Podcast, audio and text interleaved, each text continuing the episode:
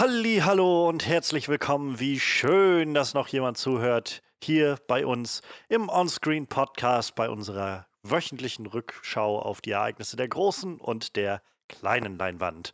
Mein Name ist Johannes Klahn und ja, wir haben wie jede Woche ein volles Programm dabei.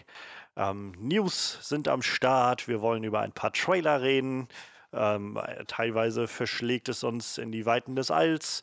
Für viele Teile schlägt es, verschlägt es uns heute, glaube ich, in die düsteren Ecken von Gotham.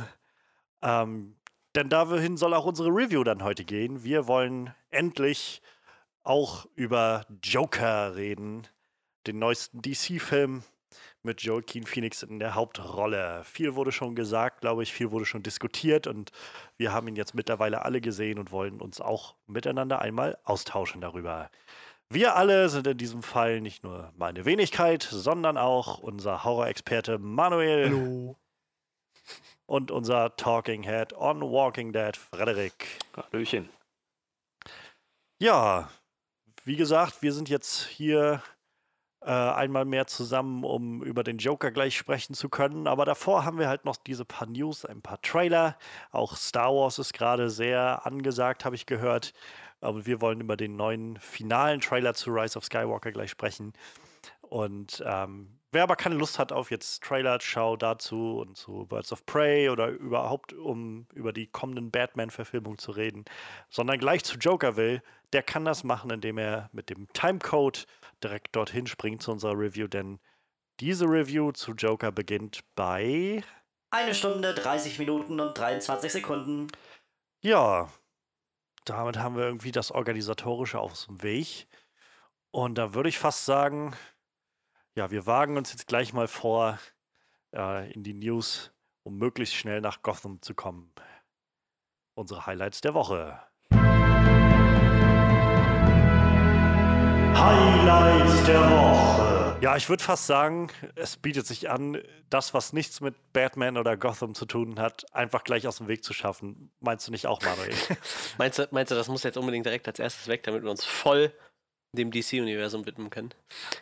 Ich glaube, das würde, ach, ich weiß nicht, das, das hat sonst so einen komischen Effekt, glaube ich, wenn wir jetzt erstmal irgendwie so ein bisschen Gotham machen und was darüber und darüber und dann wieder zu Star Wars kommen und dann wieder zu Gotham. Ah, alles klar, dann springen wir doch direkt zur Konkurrenz. Fangen wir mit der Konkurrenz an. Ja, äh, wie Johannes das eingangs schon erwähnt hat, wir haben einen, äh, den letzten finalen Trailer für Star Wars Rise of Skywalker bekommen. Der Film wird uns im Dezember erwarten. Ich weiß das genaue Startdatum nicht mehr. Ich glaube, es war irgendwann im Dezember. Wahrscheinlich irgendwann im Dezember. das 20. Dezember in Amerika. Oh, das ist natürlich sogar sehr spät. Das ist ja direkt vor Weihnachten quasi. Bin ich ja mal gespannt.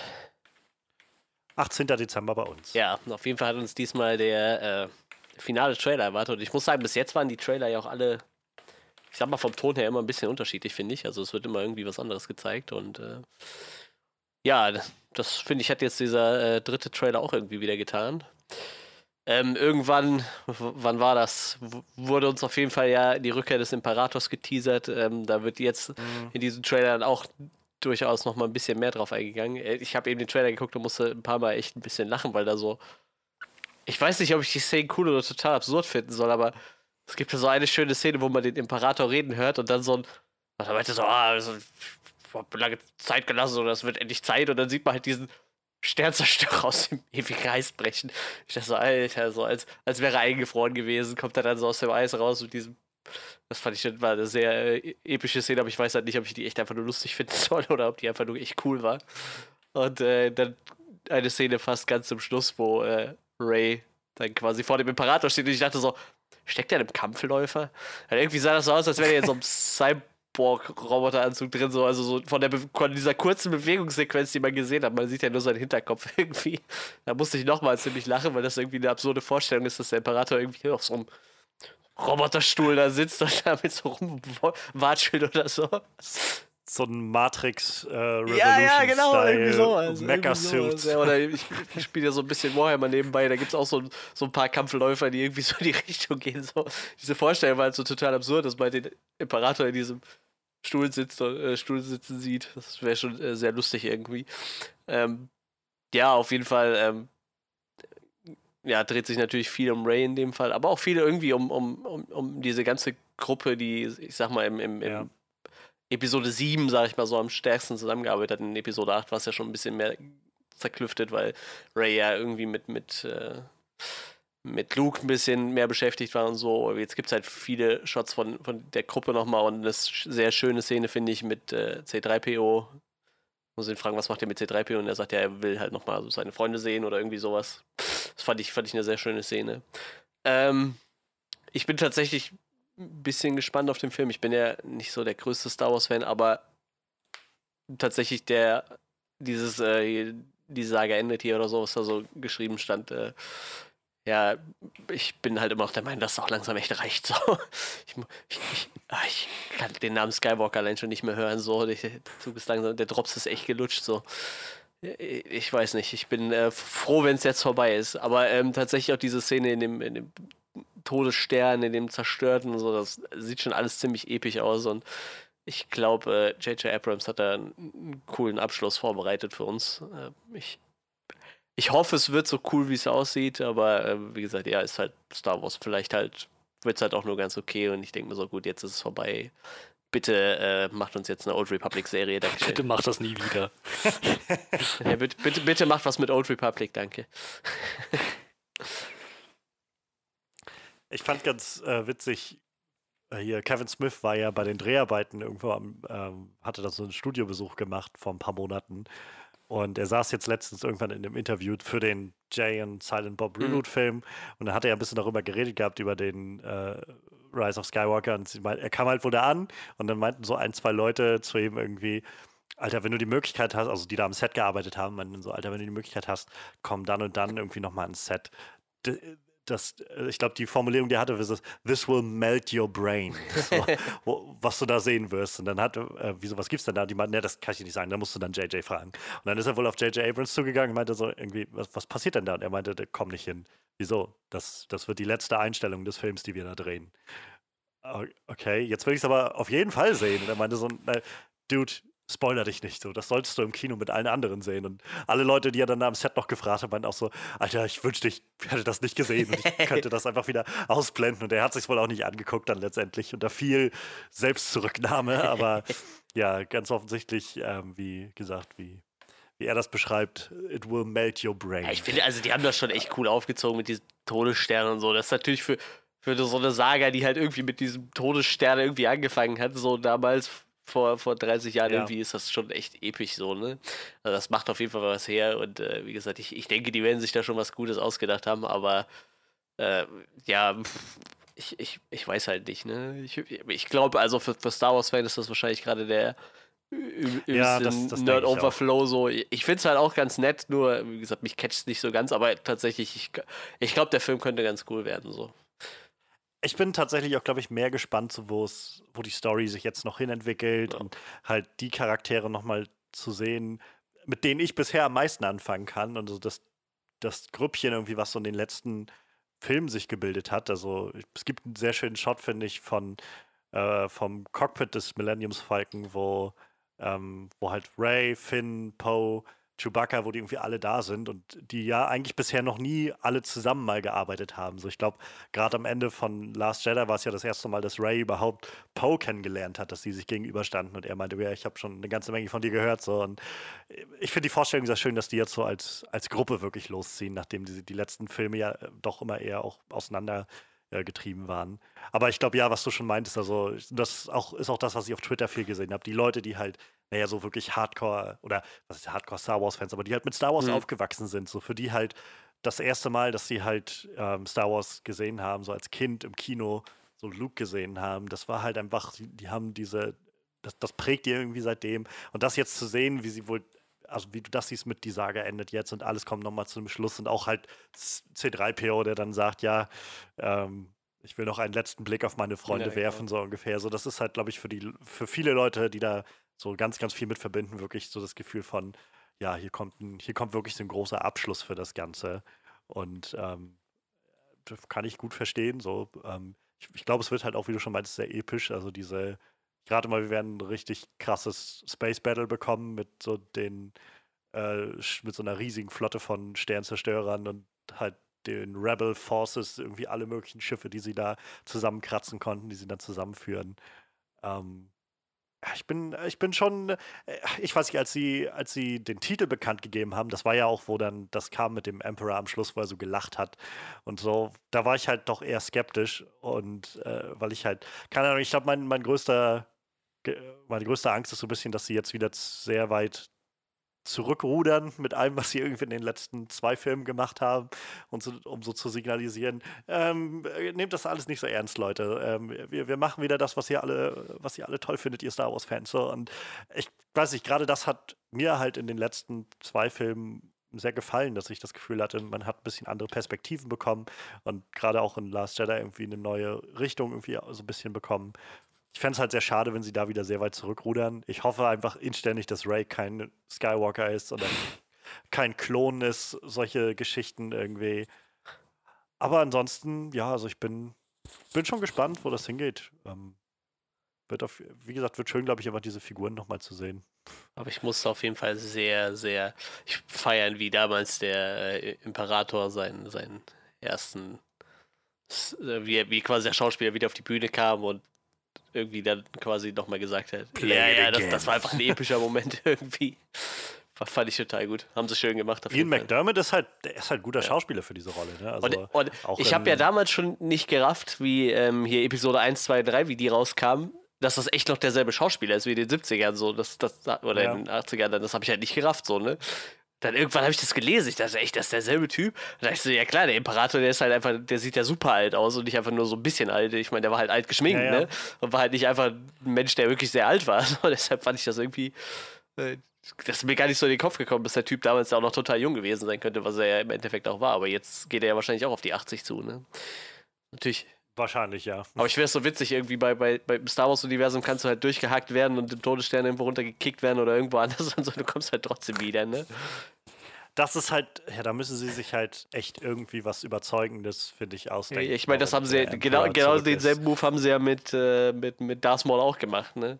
Der kam ja auch nochmal wieder, nachdem er einfach durchgehackt wurde und dann einfach da runtergestoßen wurde und ja, scheinbar wieder zusammengeflickt wurde, so, ne? Also der hatte noch eine relativ lange Story-Arc in, in äh, Clone Wars, glaube ich, ne? Oder was? Die andere ja. Serie, ich weiß nicht, ich glaube Clone Wars war es. Ja, das war schon echt äh, verrückt. Tja, ich muss sagen, ich bin echt überrascht nach diesem Trailer, wie sehr mich das doch noch, sehr doch das, das doch noch mein Interesse geweckt hat. So, ich meine, ich mochte The Last Jedi, aber keine Ahnung, ich glaube, wir haben schon ein paar Mal angesprochen im Podcast, so ähm, so dieses Investment in dieses Franchise hatte ich ja. jetzt nie besonders. Und keine Ahnung, die, diese, die letzte, letzten zwei Filme waren jetzt auch nicht so meisterhaft, dass ich sagen würde, oh mein Gott, ja, ich, ich, ich bin ich bin voll der größte Star Wars-Fan geworden jetzt dadurch. Ich kann es ja. kaum erwarten, diese Charaktere wiederzusehen. Nee. Ich glaube, also was viele angemerkt haben und wo ich auch ein Stück weit zustimme, ist so, The Last Jedi hört ja auch einfach auf so einen Punkt auf, der auch einfach wirklich ein guter Schlusspunkt sein könnte. Von, also von der Geschichte generell mit so einem Gefühl von, so, wir, wir haben gerade so uns überwunden und ab jetzt äh, sind wir zusammengefunden und sicher, dieser Aufstand ist noch nicht beendet irgendwie gegen die erste Ordnung oder so, aber es hatte, ich fand, es hatte trotzdem irgendwie dieses Gefühl von, ja, hier ist gerade so eine kleine Zäsur. So.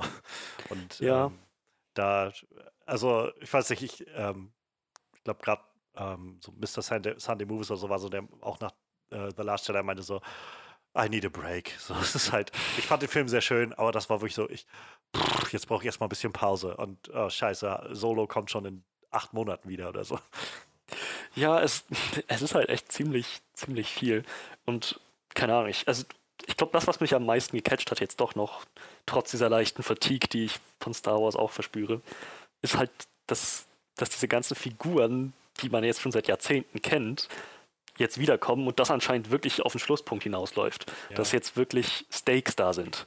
Ähm, also das ist, es, es geht um was. Ich glaube, es gibt was zu verlieren. Und äh, das, ich schätze, das hat man sich verdient nach jahrzehntelanger Arbeit an diesem Franchise. Und ich hoffe, das nutzen die auch. Dass das nicht nur irgendwie so ein, wieder so eine Episode ist, wo man sagen könnte, okay, und wie viele Episoden kann es jetzt noch so weitergehen, diese ja, Story? Ja, ja. So, dass, es, dass wirklich ein Schlusspunkt erreicht werden könnte. Zumindest vermittelt dieser Trailer das Gefühl, dass, dass genau das diese Richtung einschlägt. Und das finde ich ziemlich cool. Ähm, daran habe ich echt großes Interesse. Dazu, ja, ähm, es, hat so, irgendwie- es hat irgendwie so einen, so einen ganz natürlichen Star Wars-Vibe, so, ein, so, eine, so eine Mischung aus Sci-Fi und, und Herzlichkeit und auch ein bisschen Humor. So nicht, nicht, in einer un, nicht in so einer unbalancierten Art, nicht zu Ja. dunkel, nicht zu sehr auf Humor, sondern wirklich einfach so ein, im Star Wars-Stil. Das fand ich ziemlich schön. Ähm, darüber hinaus wollte ich noch irgendwas. Ach so, ähm, Mark Hamill ist ja noch mal zu hören als Luke, ne? Ja. Ich, ich weiß nicht, wie es euch geht, aber ich, ich finde, langsam können wir es mal ansp ansprechen. Ich wollte es schon öfter mal ansprechen. Ähm, er klang damals als junger Luke in der Originaltrilogie sehr anders. Also, ich meine in dem Sinne sehr anders, dass man ihn nicht mehr wiedererkennen würde an der Stimme. Oder? Ja, also ich habe, glaube ich, die Originaltrilogie noch nie komplett, also noch nie auf Englisch geguckt. Ich habe diese Filme halt sowieso bloß ein paar Mal gesehen. Aber ähm, ich kenne halt auch so Clips von, von den alten Filmen, irgendwie, I'm going to the station for some power converters oder sowas. Und ja, das klingt halt überhaupt nicht so wie, wie heute diese. Und ich habe eine Rasse, Theorie, ja. warum das, warum das so anders klingt. Kann ich dir sagen, weil der Typ einfach nach Star Wars nichts mehr gemacht hat, außer Synchronsprecher wahrscheinlich. Ne? Ich glaube, dem seine. Ja, und zwar auch nur bestimmte Ja, ja, Rollen. eben, Ich aber meine, ich- ich, ich- pers ich persönlich Der ist da glaube, so fest drin dass jetzt wahrscheinlich. er diese, diesen Joker-Charakter so viel mit seiner Stimme reingelegt hat, dass das seine Stimme nachtragend, also nachhaltig verändert hat. So dauerhaft sein, seine, seine Stimmbänder irgendwie, die, seine Anatomie umgeformt hat, sodass seine Stimme einfach, egal was er versucht, immer ein bisschen klingt wie Joker. So, egal was er Sehr versucht, er, er wird immer ein bisschen klingen wie Joker. Hat das, er hat es einfach, glaube ich, überstrapaziert. Naja, wenn du nur lang genug in den Abgrund hineinblickst, dann,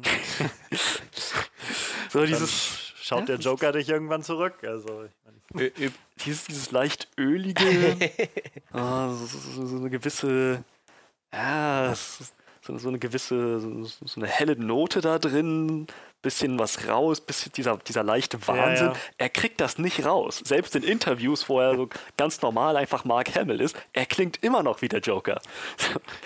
Das finde ich, keine Ahnung, das ist schon interessant und also ich persönlich fand es manchmal tatsächlich sogar ein bisschen komisch, so in der neuen Trilogie, so diese Stimme zu hören und mir dann immer noch vorzustellen, das ist Luke Skywalker. Ja. Das ist jetzt, das ist jetzt nicht der Joker, das ist Luke Skywalker. Das ist halt echt total absurd, wenn du dir mal dem seine Filmografie anguckst, dass er einfach wirklich gefühlt seit 25 Jahren nur noch Voice Rolls macht irgendwie. Also bis, bis, also gut, sagen wir mal seit 20 Jahren. Also bis Ende der 90er hat er noch ein bisschen geschauspielt. Danach siehst du ja fast nur noch Voice Rolls und immer nur so, wenn dann nur sonst so kleine Rollen und der Rest nur noch Voice Roll, Voice Roll, Voice Roll. Also ich glaube, der hat das echt ein bisschen äh, übertrainiert mit, dem- mit dem Synchronsprechen.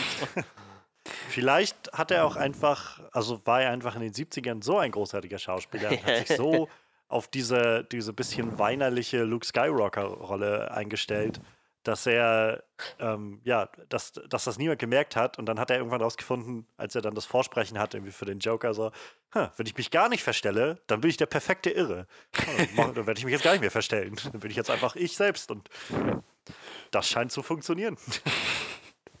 Aber ich glaube, das ist, also Luke Skywalker ist ein guter Punkt. Ich denke, also ich, ich denke, man kann mit ziemlicher Sicherheit davon ausgehen, dass er nochmal auftauchen wird als, als Force Ghost. Und da sie ja auch immer wieder jetzt gesagt haben, und da sie es jetzt ja auch nochmal sagen, das Ende einer Saga so, und dass das nicht nur für Episode 7, 8, 9 so der Abschluss ist, sondern wirklich für alle neun Episoden.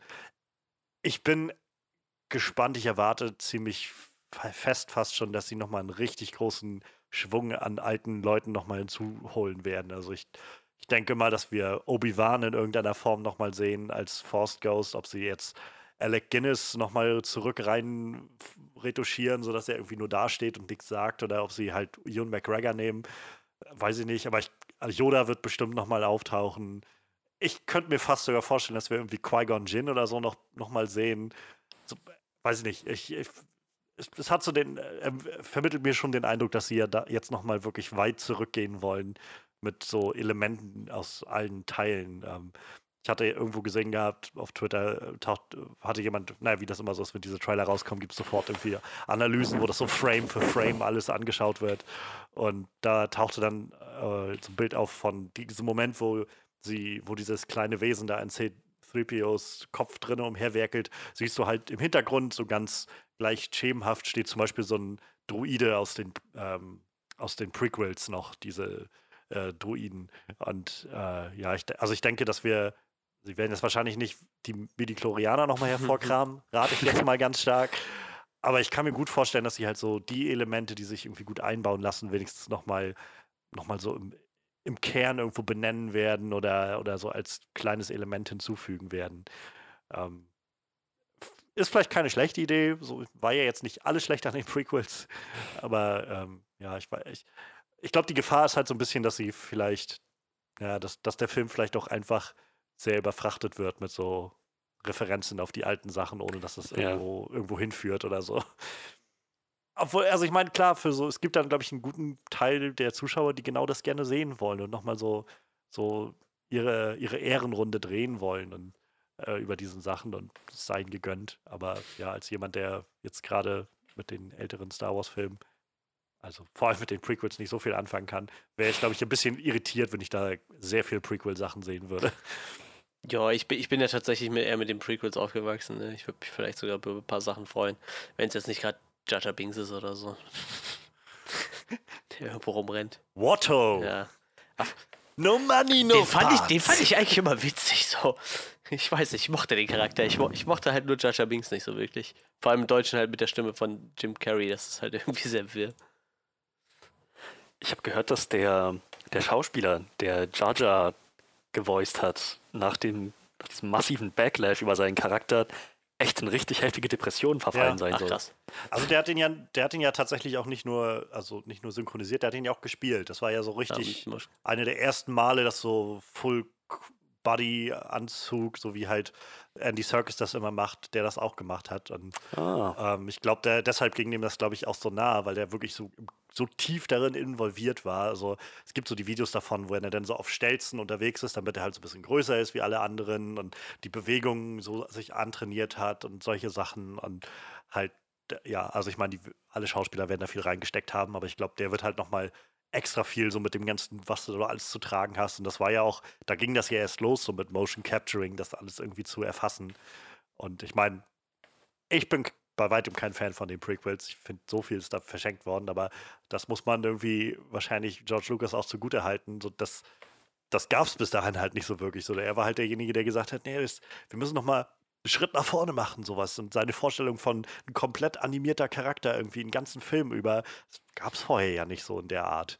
Und ähm, also Respekt habe ich da schon vor, aber ja, es ist halt schade, dass, dass Jaja Binks dann irgendwie, keine Ahnung, dass ihm irgendwelche Viecher auf Tatooine ins Gesicht furzen oder so. das ist passiert, ach du Scheiße. Ja, das ist, das ist in Episode ja. 1, wenn sie da auf Tatooine sind. Ja, das stimmt. Und, ja. Ich, er tritt in Scheiße, glaube ich, ja, an einer ja, Stelle ja. und dann kriegt er die nicht abgewischt von seinem Fuß oder so. ähm, es gibt auch diesen Moment, wo er, wo sie an diesem Podracer arbeiten und er äh, irgendwie mit, mit, der, der Zunge, Zunge in den Betäubungsstrahl in, reinkommt, ja. Oder mit den Strahl, ja, in irgendwie so ein Energiestrahl reinkommt und dann ist seine Zunge gelähmt und so, das ist krass. ist halt nicht, nicht nur, dass die Stimme so schon immer anstrengend ist, dann kommt auch noch so ein ja. Ey, kann ich mal so. ich so, ja, dude, okay. Ich es ist ein interessantes Phänomen. Wann immer ich von irgendwelchen kleineren Szenen aus den aus der, aus der neueren, aus den neueren Episoden, wie heißt das, aus, aus den Prequels höre, so in neun von zehn Fällen habe ich jedes Mal das Gefühl, ich bin froh, dass ich mich nicht mehr so gut daran erinnern kann.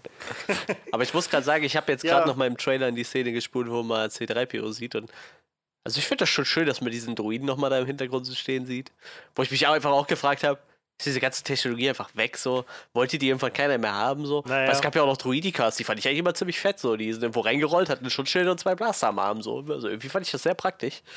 Aber die waren nachher einfach weg.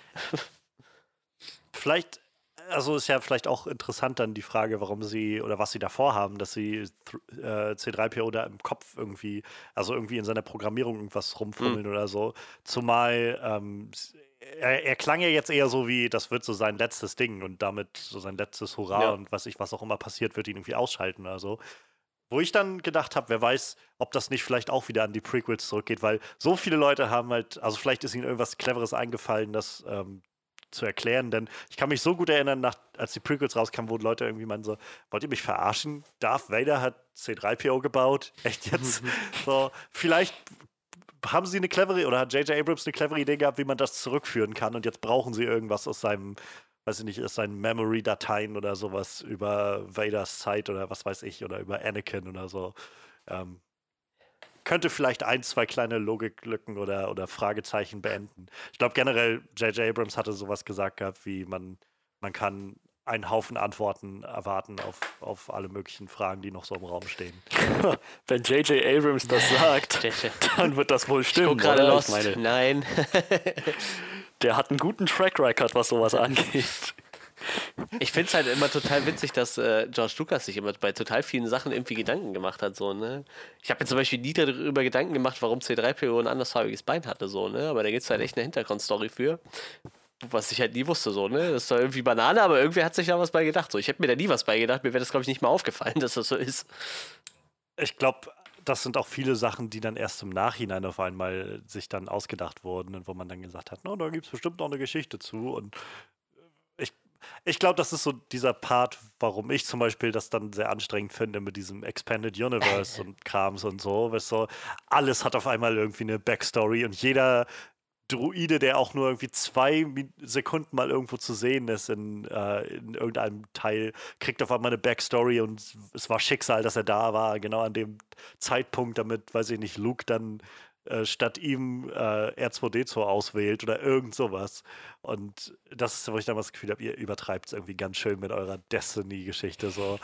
Manche Sachen können auch einfach nur sein in der Geschichte. Es muss nicht alles irgendwie göttlicher Plan sein, der von vornherein vorgesehen war oder so. Ja, aber ich sag mal, wenn du einem Charakter äh, ein rotes Bein verpasst oder was, oder ist es rot? Ich glaube, es ist rot, ne? Ich weiß es nicht mehr. Wenn du so ein, ne, es ist Silber, ne? Der Rest ist Gold und ein Bein ist Silber oder so. Aber wenn du dem Charakter so ein, ein silbernes Bein verpasst, dann machst du das ja auch nicht aus Gag, oder? Irgendwie so. Ich weiß nicht. Ich weiß nicht. Also ich meine. Wir haben gerade keine goldene Farbe Ja. mehr, lass das so. Ist egal, fällt dir keiner auf. Und dann irgendwann so, Naja, oh, dieses fucking Expanded Universe. George Lucas ist das Ich kann mir- Ich kann mir auch gut vorstellen, dass es einfach auf so ein, so ein ganz relativ simples, ähm, keine Ahnung, da hat Kostümdesigner oder, oder so Graphic Designer hat sich halt herangesetzt und gesagt, irgendwie ist, wir brauchen noch irgendwas so ein bisschen Catchiges, was, was hervorsticht. So, weiß nicht, in, in Force Awakens hatte äh, C3PO ja diesen roten Arm. Mhm. Was nur kurz erwähnt wurde und dann wurde es aber auch nie wieder angesprochen oder so. Und das ist auch so, wo ich denke, ich weiß nicht, ob da jetzt so wirklich. Ich glaube, die ursprüngliche Bedeutung war halt, dass es so ein bisschen was haben sollte von einer Kriegsverletzung einfach, ne? Also es ist halt so bei einem Roboter wie eine Narbe Ja, wirkt ja. halt, ne? Und das war, glaube ich, so der Ursprungsgedanke, warum der halt so aussieht, wie er aussieht. Und nachher wurde halt daraus, dass dem halt äh, da ein kleiner Sprengsatz drin war, der da detoniert ist in seinem Bein. Irgendwie sowas. Aber ich glaube auch tatsächlich, dass das mit der Narbe vielleicht mehr Sinn macht, ne? Wenn man das so, so darstellt. Ja, ich weiß nicht. Wie gesagt, manche Dinge können auch einfach sein, habe ich so das Gefühl. Also, aber doch keiner halt So, echt, wenn sie sagen, wir haben keine Farbe auch- mehr, lass das Bein so, ist egal. weil, ja, der Rest ist halt, das ist nicht, sind nicht Goldteile oder so. Die werden, er wird einfach Gold angemalt. So. Direkt so Gold angesprayt. Spraytan. Hey, wenn, hey, wenn du Wir das viel bemalst, ist das denn ne? Graffiti-Jedi und die, ähm, die sprayen halt hier für unsere Rebels irgendwie überall was drauf. Und dann, Ja, nee, ein- einfach eher so beim, beim Bau von dem, von dem Kostüm, weißt du, so irgendwie so, ja, komm, wir müssen den jetzt Gold malen, dann nimmt er so, so durchsichtige gelbe Farbe, pinselt den damit ein und merkt so, scheiße, die Farbe reicht niemals. Was soll ich jetzt machen? Ja, dann lass das Bein weg. Ja, okay. Der Rest halt schön so, dass es goldig aussieht und das scheiß Bein nicht mehr, dafür hat es nicht mehr gereicht. oh Mann. tja, da muss er dann Ja. mit leben. Ja, ich, wie gesagt, ich denke, da wird noch so einiges kommen. Ähm, ich, ich bin noch gespannt, wie sie den Abschied von, von Carrie Fisher Ja, das stimmt. ich gehe stark davon aus, dass sie den irgendwie zelebrieren werden. Ähm, und ja, natürlich irgendwo, wo das Ganze dann endet. Glaubt ihr denn, also Manuel hat es schon angesprochen gehabt, glaubt ihr denn, dass das jetzt wirklich damit durch ist? Oder glaubt ihr, dass sie in. Also ich meine, die, die Originaltrilogie war auch zu Ende, bis George Lucas dann irgendwie nach 16 Jahren gesagt hat, oh nö, was, ich mache nochmal drei neue Filme. Ich sag mir halt, bis zu einem gewissen Punkt kann man sowas halt auch immer machen, wenn die Storys gut sind. Aber ich muss ganz ehrlich sagen, Skywalkers gehen mir halt irgendwie auf den Sack, ne? Ich, ich muss die nicht mehr haben, echt nicht. Also. Es reicht langsam mit den Skywalkers. Das Universum ist Ja, so groß. ja, das ist es, ganz genau, ganz genau. Ich habe auch ein paar Bücher habe ich gelesen, so wo ich mir so denke, das würden exzellente Filme abgeben irgendwie, ne? Oder so in die Richtung. Oder ich, ich, wenn man diese Old Republic Spiele kennt oder so, was das für eine coole Zeit gewesen sein muss, um Stories zu erzählen. Aber nein, wir kriegen immer nur Skywalker, weil diese ganzen Star Wars Fans wollen alle nur Skywalker haben und dann kommt eine neue Star Wars Serie, die dreht sich auch in dem Universum und dann in, die, in dem Skywalker Universum und dann kannst du einfach gerade kotzen. Ja, ich, ich glaube, du hast dich sehr beliebt gemacht bei den, bei den Star Wars-Fans, die, die uns zuhören wollten. Ich glaube, das haben die schon vorher gemerkt. Dass ich Ja. dieses Universum mag, aber, Aber- die Filme nicht unbedingt. Ich, ich sehe es ähnlich wie du. Also, äh, also ich meine, ich habe jetzt kein Riesenproblem damit, aber ich habe halt auch das Gefühl, dass so viel Potenzial da wäre, irgendwie Interessantes Neues zu erzählen und, und so ein bisschen wegzugehen davon, gerade was die Skywalkers angeht, sei es jetzt Luke oder Anakin und Darth Vader damit, so dass diese Figuren immer ins Zentrum zu stellen und immer auch auf so ein Podest zu stellen, so dass halt äh, ich ist, glaube ich, jedenfalls so das, warum so viele Leute, die Probleme mit Ray haben, da irgendwie nicht mit klarkommen. So dieses, dass, dass das halt nichts mit Luke irgendwo zu tun hat, das Ganze. Und auf einmal muss man das Ganze dann so mit, mit anderen Maßstäben auf einmal wieder messen. Und ähm, kann ja nicht sein, dass, dass Luke auf einmal nur einer von vielen war, so ungefähr. Und ähm, ja, ich weiß nicht. Aber äh, ich glaube, das ist halt immer die Frage, so äh, wie du auch schon sagst, ich weiß nicht, ob es das ist, was die in Anführungszeichen Fans dann wirklich wollen. Die sind nun mal damit groß geworden und wollen gerne irgendwie das sehen, was Ja. sie kennen. Was auch, äh, ja, es ist schade. Also, wie gesagt, ich glaube, da gibt es so viel Interessantes, was man machen könnte und erzählen könnte. Deshalb hoffe ich ja noch auf den Mandalorian, dass das halt nochmal so ein bisschen äh, eine neue Richtung auftreten kann, mit so wirklich neuen Figuren, die wir da sehen. Ich hoffe, dass sie jetzt nicht allzu viel an Überbleibseln wieder zurückziehen und sagen, ja, nee, und der, guck mal, das ist nochmal der aus dem Film. Django hat so. überlebt. Und, Kommt doch auch noch drin vor. Ja, Oder? der Kopf ist wieder Ja. angewachsen. Oder? Ja, wie gesagt, die haben auch, äh, irgendwie haben sie es ja auch geschafft, äh, das Maul zusammenzuzimmern wieder. Obwohl, ich glaube, der hatte danach Roboterbeine, ne? Irgendwie sowas. Ich glaube, ja. Ja, er hat dann einen Robo Robokörper. Nur der Kopf von Django, Fett ist noch da. Aber selbst wenn sie sagen würden, wir haben noch einen der, der Klone von Django Fett, der jetzt dann die Rüstung trägt, fände ich das auch mega Ja, dämlich. irgendwie Also, schon. So, ich muss das nicht nochmal sehen. So, ich, ist, es, ist es gut. So, mittlerweile ist einfach gut. Vielleicht ist das ja der große Twist von Rise of Skywalker, dass am Schluss einfach äh, so die, die Schlacht scheint verloren. Dann kommen die und, Klone wieder. ähm, Ich rate immer ganz stark, dass Ray und äh, Kylo Ren oder Ben, wie auch immer, sich dann schlussendlich zusammenschließen werden, um gegen den äh, Imperator irgendwie vorzugehen oder sowas. Ähm, und dann die Schlacht scheint verloren und dann einmal kommt von hinten Boba Fett aus dem, aus dem Schatten und knallt den Imperator einfach so in den Kopf. Irgendwie so. Bang. Und wird dann einfach seht bezahlt. Ihr, seht ihr, alle beschweren sich immer, dass ich nichts auf die Reihe kriege. Ja, ich habe den Imperator Und dann kriegt er einfach so einen Paycheck und geht. Dankeschön. Ist ja einfach nur ein Söldner so. Ja, danke, tschö. geht. Oh, das wäre das, das wär der Hammer. Ja. Ja, ja, ich bin, also wir sind, glaube ich, alle recht gespannt, wie es aussieht. Ähm, es tut auch gut, wenn danach erstmal ein paar Jahre Pause ist mit Star Wars im Kino. Ich bin noch gespannt, was die nächsten Monate noch so bringen werden an Diskurs im Netz über diesen Trailer und über das Konzept von einem letzten Star Wars-Film, weil ich glaube, es gibt so eine ganze Sparte an Leuten, die spätestens seit The Last Jedi entschieden haben, dass alles, was aus Disney Star Wars Mhm. rauskommt, einfach scheiße ist.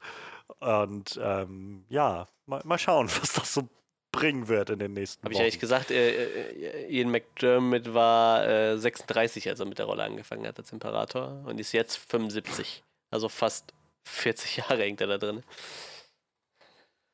Tja, das äh, ist auch eine Ja, Karriere. irgendwie schon, ne? Verrückt. Hat sich gut gehalten, würde ich sagen. Ja, Jetzt braucht er die ganze, jetzt braucht er wahrscheinlich kaum noch äh, Make-up tragen, um den alten Imperator da zu das stimmt, ja, irgendwie stimmt das, ne?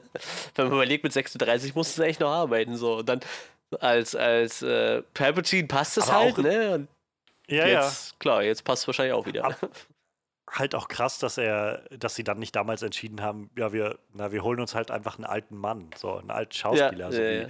Weiß ich, so in dem Alter wie Alec Guinness oder so, der halt Ja. nun ja, alt ist. nee, wir holen uns jemanden jung und machen den dann alt und verkokelt und hässlich. Statt einfach nur einen alten Mann Ja, zu nehmen und den verkokeln und hässlich zu machen. ja, das spart einen Schritt mehr. Äh, ja, ich würde sagen, dann reicht das auch erstmal zu The Rise of Skywalker. Wie gesagt, wir werden wahrscheinlich noch sowieso genug hören in den nächsten Wochen und Monaten, bis der Film dann draußen ist.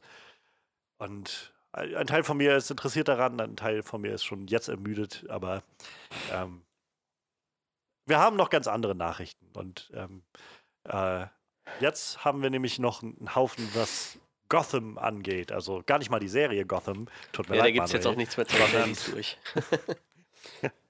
sondern äh, ja, die Stadt, äh, die Welt. Denn auch wenn wahrscheinlich alle Nachrichten, die wir jetzt noch haben und alle Themen, die wir jetzt noch besprechen, inklusive der Review, in verschiedenen Versionen von Gotham spielen, ähm, dreht sich doch alles irgendwie um Batman. Und ich würde sagen, ich schließe jetzt einfach mal an, bleiben wir nämlich gleich bei den Trailern. Vor schon zwei, drei Wochen gab es einen ersten vollen Trailer zu Birds of Prey, dem kommenden Film mit, ja, mit und um Harlequin, gespielt von Margot Robbie. Was demnach so ein bisschen Überbringsel noch ist von den Suicide Squad DC-Film, den wir hatten, also auch diesem DC-Universum, was wir bisher hatten. Aber ich, also ich würde sagen, allein vom Ton des Trailers merkt man schon, dass sie sich da auch nicht mehr groß drum scheren, um äh, das, was sie vorher hatten. Und das haben sie ja in den letzten Filmen schon gezeigt. Weder Shazam noch Aquaman waren irgendwie groß darauf bedacht, noch ja, den, den Einklang zu halten, sag ich mal, mit BVS und mit Justice League oder so. Ähm, also ich meine, in diesem Trailer sehen wir irgendwie so wie aus einem Cartoon, dass ähm, Harlequin äh, eine Stange Dynamit irgendwie aus dem Auto wirft.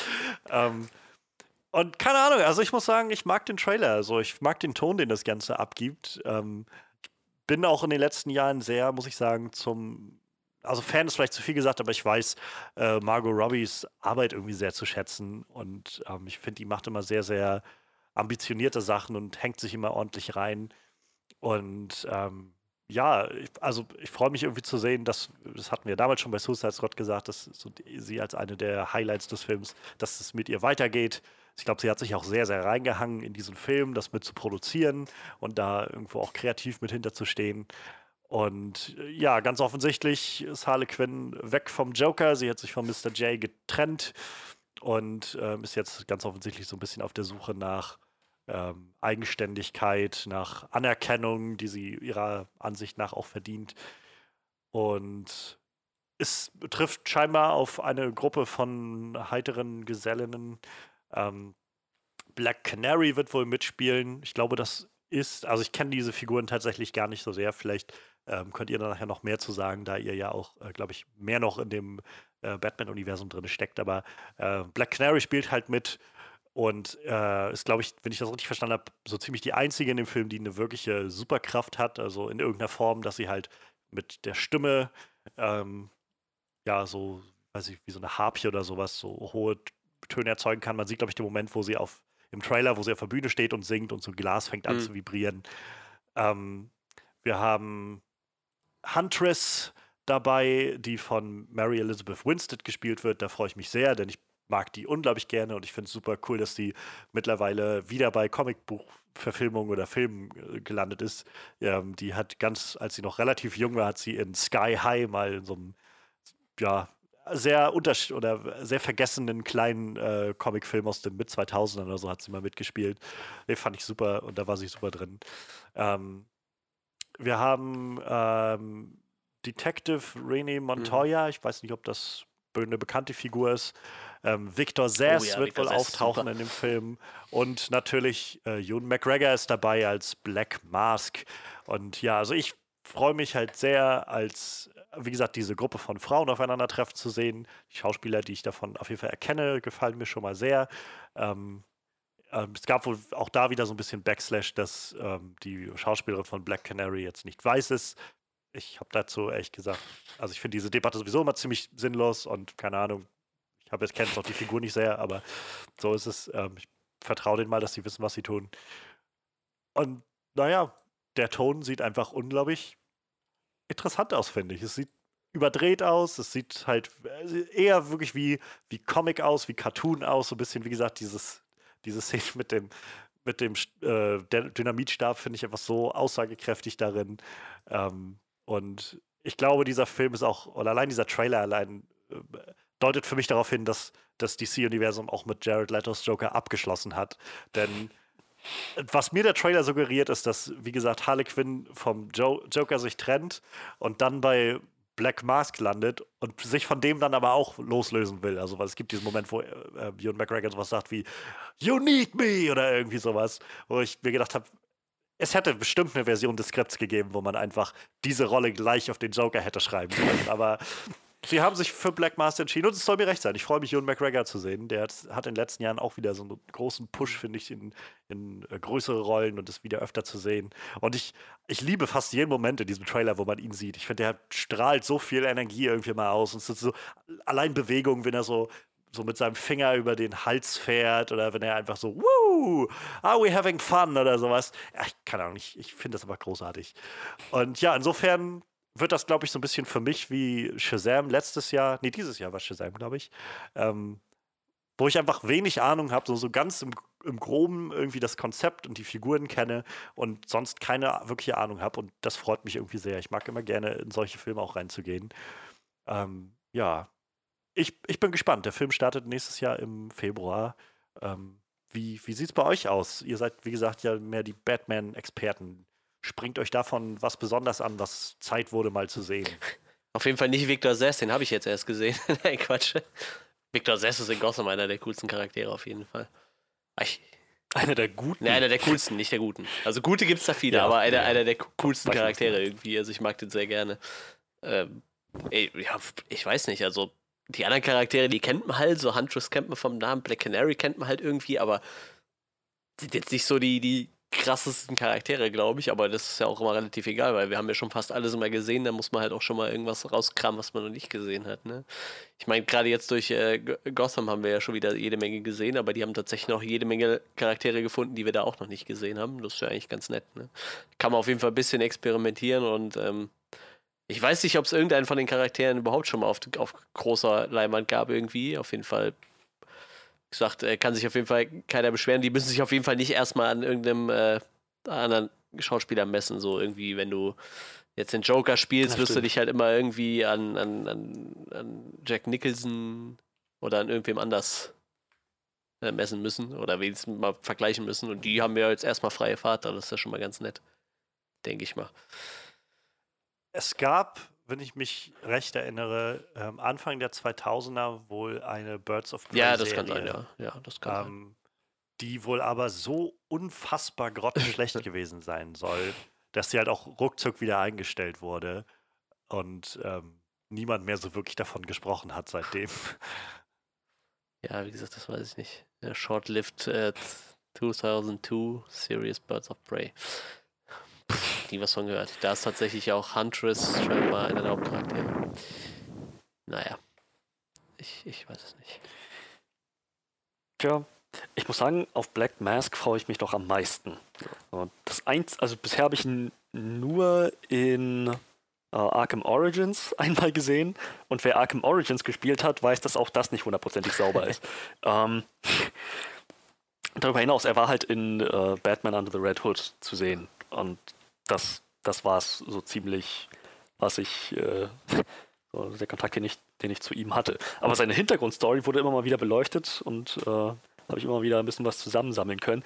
Also ich glaube, das kann ein echt interessanter Charakter werden. So dieses Kingpin-Äquivalent vom, oh. also im, im DC-Universum.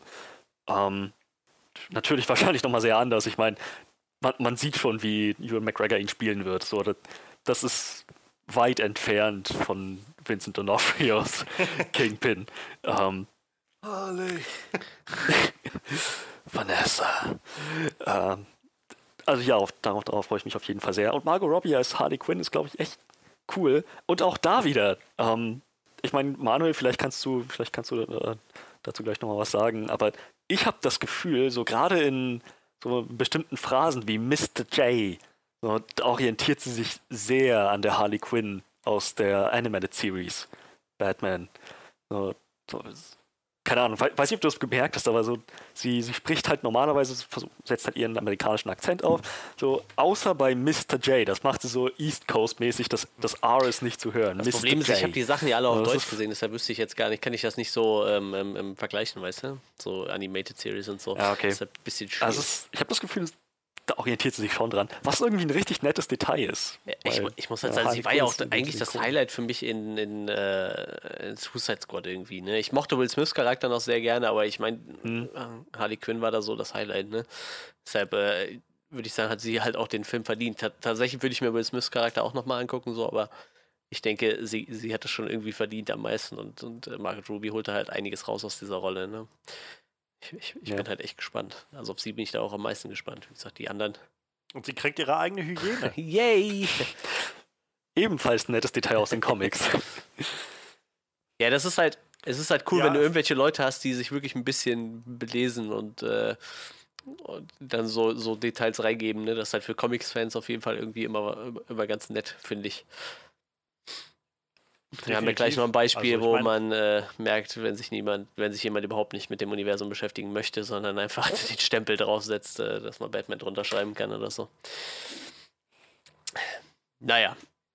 Aber so, wie gesagt, und die anderen Charaktere, ich habe die halt so jetzt nicht auf dem Schirm. ne? Also ich, ich kenne Huntress und Black Canary, aber ob die jetzt cool sind, es wird ja auch noch äh, quasi eine, eine ein Batgirl drin vorkommen, sag ich mal, ne? Also, also äh, Cassandra Keen wird ja drin vorkommen. War das schon? Die ist auf jeden Fall gecastet, ne? Warte mal, Cassandra Keen war Batwoman, oder? Äh, wahrscheinlich war die wieder alles. Batgirl oder und Orphan hat es auf jeden Fall mal gemacht, aber das äh, wechselt ja auch, ne? Das, Ja. das, die haben ja alle schon mal jeden Namen gehabt irgendwie. Mal gucken, Batgirl. Ah, nee, ist, ah, sorry. Jetzt weiß ich, warum ich durcheinander. Kathy Ja, Kane ja, ja. war Batwoman. Cassandra, ja, die heißen alle irgendwie KK. Ja, ja, stimmt. ja, wie gesagt, Orphan ist ja auch, äh, waren ja auch mehrere Charaktere, glaube ich. Ne? Ich glaube sogar ein Mann ähm, hatte Batwoman nicht im Rollstuhl gesessen und war dann Orphan. Und Batgirl war auch Orphan. Also ich glaube, Orphan ist halt auch so ein Charakter, der halt durchgereicht wird, sage ich mal. Ne? Dann, dann war Batgirl noch. Warte mal, Orphan oder Oracle? Ah ja, Or äh, Oracle, stimmt. Die, die Batwoman Oracle, Oracle, genau. Ne? Das also Batgirl hat zu Oracle, nachdem sie in den Rollstuhl Aber Orphan gibt es auf jeden Fall auch noch als, als äh, männlichen Charakter. Oh, das ist sogar der Vater, David Kane. Ja, ist klar. Okay, äh, das ist halt, ähm, da muss man halt schon mal abgeben können. Ist halt so. Comics. Naja. ja, also ich bin halt gespannt, wenn sie jetzt wirklich so. Glaubt, seht ihr eine Chance, dass wir irgendwie Batman oder so sehen da drin? Ach, Cameo vielleicht, aber Also auch ich das glaube, halte ich wenn, für fragwürdig. wenn, dann kann ich mir nicht vorstellen, dass es mehr ist als das, was wir in Shazam gesehen haben von, von ähm, Superman. So, Hm, ohne dass du halt siehst, wer es jetzt ist und so, dass du einfach nur diese Figur irgendwo vielleicht, vielleicht am Anfang in so einem Flashback, wie sie alle gecatcht wurden oder so mal oder irgendwas und du siehst immer so diese Silhouette oder so im Mondlicht Ja, stehen oder so. Gerade bei Batman bietet sich das an, mit der Silhouette zu arbeiten. Ne? So, bei Superman ist Voll es eine andere Sache. Batman einfach nur so ein, so ein Schatten in der Nacht oder irgend, irgend so ein Batarang, der geflogen kommt und ähm, je nachdem, welche Version von Batman das sein wird, dann einen Kriminellen voll ins Auge trifft oder äh, mitten ins Gehirn oder so. Ähm, aber ja, vielleicht, vielleicht. Aber ich glaube nicht, dass sie da eine große Auch Sache ich, ich würde mir tatsächlich, auch wenn das wahrscheinlich genauso unrealistisch ist oder noch unrealistischer, ich würde mir tatsächlich wirklich Will Smith Cabo wünschen, so, weil die so ein cooles Verhältnis irgendwie hatten in, in Suicide Squad, hatte ich so das Gefühl, die zwei. Aber ich denke, das ist auch relativ unwahrscheinlich, dass sowas passiert. Aber cool fände ich es trotzdem. Wenn er mal vorbeischaut, mal Hallo sagt. Hallo. Hallo. Einmal durchs Bild läuft. Und ich bin auch dabei. Falls ihr, das heißt, liebe Zuschauer, wenn ihr euch fragt, warum hier so viele Leute einfach umfallen, ich sitze irgendwo hinter der nächsten Mauer und schieße Leute ab. ihr seht mich nicht, aber ich bin da. Ja, also keine Ahnung, ich freue mich sehr auf, auf solche Filme irgendwie. Also ich, keine Ahnung, wie, geht's denn, wie geht's denn euch damit so, dass wir haben jetzt ja in den letzten Monaten so viel gesehen, irgendwie von unterschiedlichen Experimenten, die das DC-Universum so probiert und so neue Richtungen einschlägt. So wie gesagt, Shazam, der irgendwie so ein ganz eigenes Ding gemacht hat, Aquaman, der auf einmal sehr groß geworden ist und sehr episch und ähm, jetzt Joker, der so ein ganz eigenes Ding aufmacht und Birds of Prey, der jetzt ganz offensichtlich versucht, so mit den Scherben von Suicide Squad so die äh, wieder was Neues zu machen. So. Ich, ich würde mir wünschen, dass es so jetzt weitergeht mit diesen DC-Sachen, dass sie möglichst mehr versuchen, äh, die Sachen ein bisschen getrennt zu halten. Es muss nicht alles miteinander zu tun haben und gerne mehr so abgedrehten Kram irgendwie. Also ich, ich bin irgendwie Fan von solchen, äh, oder was Fan, aber ich, ich weiß nicht, ich finde es immer schön, wenn man das, wenn ich das Gefühl bekomme, da sind Leute hinter diesen Filmen, die, die das Medium Film auch ausnutzen wollen, um so wirklich den Zuschauer in diese fantastischen Welten zu entführen und so wirklich abgedrehten Kram erleben zu lassen. Ich sag nur Doom Patrol. Das ist zwar kein Film, aber Doom Patrol, das ist einfach der, der Shit. Ja, ja, ich, ich weiß. Der Shit. ja, ich, ich weiß nicht. Also man könnte es ja auch so handhaben wie in, diesen, in diesem DC-Comic-Universum, ne? Also die spielen ja 98% der Fälle unabhängig voneinander mit meistens einem Crossover-Event im Jahr. Und ich sag mal, das wird ja jetzt den, diesen DC-Film nicht schaden, wenn die alle nebeneinander laufen, aber man ab und zu mal so, weiß ich nicht, einfach mal so, irgendein Charakter taucht mal irgendwo auf oder so, so dass man weiß, okay, das spielt halt irgendwo im selben Universum, aber die Charaktere rennen sich jetzt nicht täglich über den Weg, so. Ich, Du meinst so, wie sie das eigentlich mit ihren Serien ja, machen? sag ich ja. Wie, wie bei den Serien halt, ne? Also dieses Crossover, da gibt es halt einmal mehr so ein Crossover-Event und, und das war's halt, ne? Und äh, das kann man ja hier eigentlich jetzt genauso handhalten, ne? Klar, du kannst diese ganzen Filme für sich stehen lassen, aber ich meine, man muss ja jetzt nicht unbedingt äh, die so weit auseinanderhalten, dass man sagt, die haben jetzt gar nichts mehr miteinander zu tun, aber halt auch nicht andererseits den Leuten halt so aufzwängen, dass das unser Marvel Cinematic Universe wird halt, ne? Nur dass es halt irgendwie schon im selben Universum spielt, ohne dass, wie gesagt, jederzeit irgendwo ein Charakter auftaucht, den man, oder dass halt überall Batman vorkommt, das ist ja meistens so ein DC-Ding. Batman lässt sich wahrscheinlich am meisten Geld verdienen bei denen. Äh, es muss halt nicht überall Batman vorkommen, so, aber wenn er halt mal erwähnt wird, ist das halt okay, finde ich, ne? So, ich denke mal, das könnte halt funktionieren. Vielleicht wird das jetzt so den ihr Ding, dass das irgendwie so, so, so läuft. So, mal gucken. Was, was erwartest du denn so ein bisschen, Freddy, wie es weitergehen könnte? Oder, oder wagst du so ein bisschen Prognosen anstellen im Anblick der Sachen, die wir gerade so bekommen von DC? Prognosen bezüglich was? naja, der, der Richtung, die das Ganze irgendwie einschlagen, könnte oder, ähm, weiß ich nicht, vielleicht ob gewisse, gewisse Sachen irgendwie jetzt ähm, realistischer erscheinen, dass die vielleicht gemacht werden oder so. Ähm, also ich weiß nicht, vor, vor zwei Jahren oder so war ja noch einfach so kurz nach äh, Batman wie Superman oder so, war ja einfach noch so viel im Gespräch von, was jetzt alles demnächst noch kommt in diesem großen DC-Universum, was sie da aufbauen. Und mittlerweile scheint das jetzt ja Geschichte zu sein, würde ich jetzt behaupten wollen, dieses, jedenfalls so als Multiversum das Ganze aufzuziehen. Und ich glaube, dass sich da dass sich da ja auch de definitiv Chancen bieten, wenn man eben nicht versucht, alles miteinander zusammenhängen zu lassen. Siehe zum Beispiel Joker. Ich wollte gerade sagen, mir fällt sogar ein, das funktioniert ja jetzt eh alles schon nicht mehr. Ne? Also so, du könntest ja jetzt zum Beispiel nicht Robert Pattinson in Birds of Prey auftauchen lassen, weil da war halt in dem Film davor, also in Suicide Squad, der irgendwie noch Ben Affleck und äh, du könntest jetzt auch äh, den Joker ja. nicht auftauchen lassen, weil da gab es halt irgendwie Jared Leto, also das funktionierte schon sowieso alles irgendwie jetzt nicht mehr.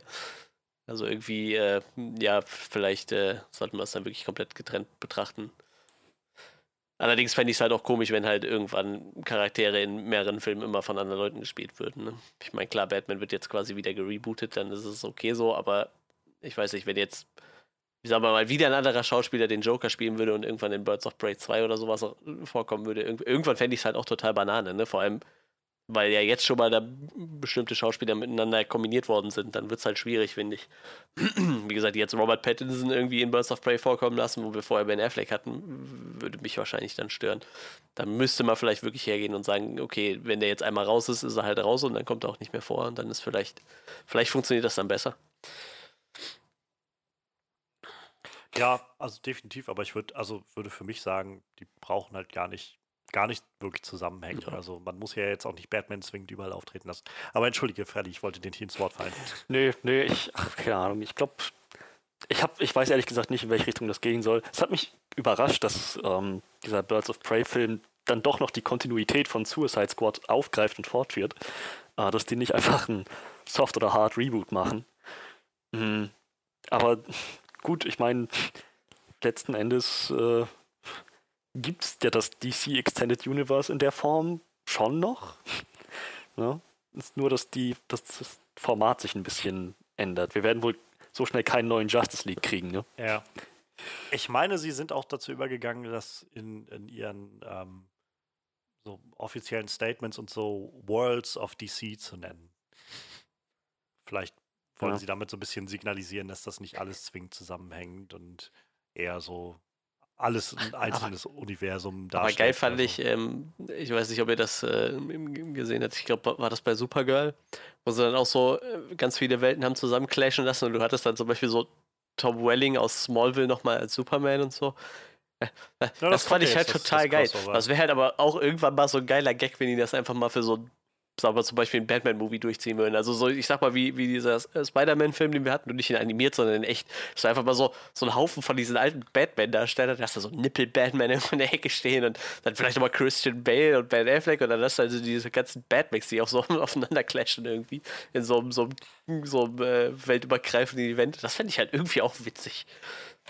Also ich als, wie gesagt, so Batman Noob irgendwie, der so, so ganz oberflächlich Batman irgendwie cool findet ähm, und nicht so tief da reintaucht. Ich hätte nichts dagegen, so einen alten, also wirklich alten, ähm, Old Man, Hm. Batman-mäßigen ähm, Michael Keaton nochmal zu sehen. So mit, mit so ein bisschen moderner Herangehensweise, aber so Michael Keaton nochmal in der Rolle, könnte ich mir Ja, die haben ja vor allem, haben sie ja ein bisschen mit äh, Christian Bale sowas versucht, ne, mit diesem, wo er so auf alt gemacht hat und dann nach diese Schiene fürs Bein braucht, aber das kam halt nicht so rüber, weil dieser Mann halt einfach nicht so alt ist, ne? Ich glaube, äh, wenn du jetzt wirklich noch mal so einen Michael Keaton auf den Tisch legen würdest, ich glaube, das käme echt gut. Ich glaube, das käme wirklich gut. Und ich, So, also keine Ahnung, gib mir zum Beispiel einen äh, Batman Mhm. Beyond-Film oder sowas. Wo Michael Keaton so den alten Bruce Wayne macht, der halt nicht mehr rausgehen kann, also nicht mehr durch die Nacht ziehen kann und halt dann sich Terry McGinnis annimmt oder so. Da hätte ich, also da hätte ich schon Bock drauf, muss ich ja, sagen. das wäre auch, das wäre auf jeden Fall eine coole Idee, das stimmt.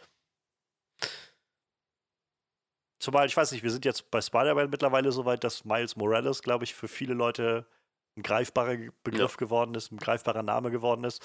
Warum nicht auch vielleicht das so langsam mal mit, mit Batman in eine neue, neue Generation auch bringen? So kann man doch auch irgendwie Terry McGinnis dann mal vielleicht haben. Zumal dieses Batman Beyond-Kostüm fin- ziemlich cool aussieht, finde ich. Ja, warum nicht? Ich meine, möglich, möglich Ja. ist alles, ne? Aber wie gesagt, DC hat jetzt echt die Möglichkeit, mal was anderes zu machen, ne? Also ich meine, sie haben ja echt versucht, es eigentlich Marvel nachzumachen, wenn man mal ehrlich ist. Auch mit dem, dass es halt alles so auf Justice League zuläuft, wie damals auf Avengers und sind halt, ich sag mal, ziemlich gef gefloppt mit dem Ding halt, ne? Man jetzt schön reden. Aber wie gesagt, sie haben ja jetzt echt die Möglichkeit, irgendwas anderes auszuprobieren. Und vielleicht wird ja was anderes Cooles daraus aus dieser Idee, die die sich da zusammenspinnen können. Ne? Also ich glaube, unabhängig davon, was, was wir nachher über Joker irgendwie besprechen und über die Qualität des Films irgendwie sagen wollen, äh, der Film an sich, dass der existiert, finde ich, ist eine gute Ja. Sache. Und ob da, der Film hat jetzt bis also mittlerweile über 700 Millionen Dollar weltweit eingespielt als R-Rated-Film. Das ist halt echt massiv. Und das geht ja jetzt erst noch weiter. Also ich, ich glaube schon, dass äh, man bei Warner sagen wird, das ist die Richtung, in die wir gehen wollen. Wir wollen jetzt doch lieber versuchen, so ähm, innovativen und, und sehr invol oder, oder äh, wie sagt man, innovativen Filmemachern, die irgendwie mit sehr viel Elan rangehen, halt, die sagen, ich will nur diesen einen Film machen. Was ich habe eine, ich habe eine richtig coole Idee für einen Flash-Film. So, dann mach den. Dann mach den Flash-Film so, wie du ihn machen willst und ähm, der Rest ist jetzt erstmal nicht wichtig, wie das Ganze irgendwie mit Aquaman oder so zusammenspielt. Und ich, also ich kann mir gut vorstellen, dass es in so eine Richtung sich entwickeln wird. Dafür wird, glaube ich, Joker einfach ein gutes, gutes Zeichen für die sein. Oder wir kriegen einen Lex Luthor-Film. muss aber auch sagen, dass äh, DC ja äh, sowieso nicht auf Kritiker hört. Ne? Ich glaube, bei denen sind Zahlen halt wichtiger, deshalb. Äh. Ja, überall. Also ich meine, bei Disney, ja. Ja, aber ich, auch. ich weiß nicht, aber ich glaube, wenn, wenn jetzt ein, ähm, ähm, äh, ein Marvel-Film damit mit, sagen wir mal ganz übertrieben, mit 30% abgestraft wird, ich weiß nicht, ob die den Anteil durchboxen würden, auch wenn der sich gut verkauft. So. Nö, das, das jetzt nicht aber zwingend. bei Nee, DC das ist das halt nicht. Aber irgendwie, ich ich so so das die, Gefühl, so, ne? man, man wird ja, glaube ich, die.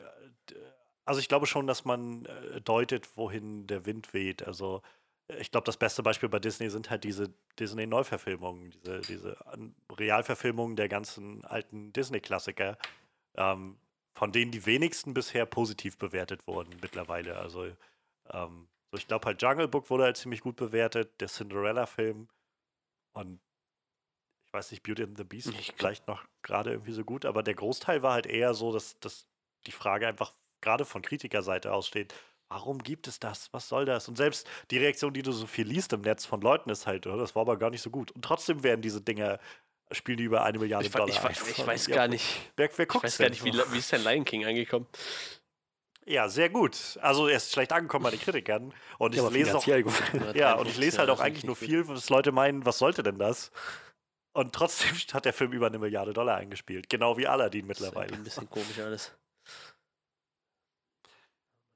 Es sind dann einfach, glaube ich, dann viele Leute, die halt nur so für so ein Event mal ins Kino gehen im Jahr. Und ich schätze, dass DC vielleicht jetzt eher versuchen wird, auf sowas zu bauen. Es wird halt auch immer Und- schlimmer, ne? Also, man dachte ja so, Avatar wäre echt untouchable so, aber ich habe so das Gefühl, dass diese Spirale, die schaukelt sich sowieso immer weiter hoch mit diesen Verkaufszahlen irgendwie. Ich, ich weiß nicht, also ich habe so das Gefühl, auch irgendwann sägt auch einer an, an, Avengers äh, Endgame, habe ich so das Gefühl. Weil Sicher. Irgendwann wird auch das passieren. ich, ich weiß nicht. Das, aber das, eigentlich andererseits ist das ja auch schön, weil irgendwie war das Kino ja auch so ein bisschen totgesagt, habe ich so das Gefühl. Ähm, und ich meine, gab ja auch äh, so eine Kinoflaute. Ich glaube, so Avatar hat das wieder ein bisschen gekickt, so, ne? Und äh, davor war es ein bisschen abgeappt irgendwie und jetzt weiß ich nicht. Also trotz Streamingdiensten rennen ja echt genug Leute ins Kino, so, ne? Das ist halt richtig krass.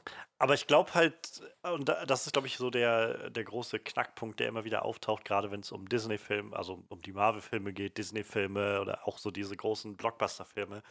Ähm, und da kann ich halt so ein Stück weit auch immer nachvollziehen, warum Leute damit ihre Probleme haben. Ähm, so, das sind halt die Sachen, die dominieren und die das große Geld einspielen. Weil ich glaube, die wenigsten Leute heutzutage gehen zum Beispiel noch ins Kino, um sich eine Comedy anzugucken oder so. Oder um ähm, so Dramen zu schauen oder sowas. Die meisten Leute sagen sich, wenn solche Filme kommen, oh, kann ich dann auch irgendwann zu Hause gucken, wenn die im Stream laufen oder sowas.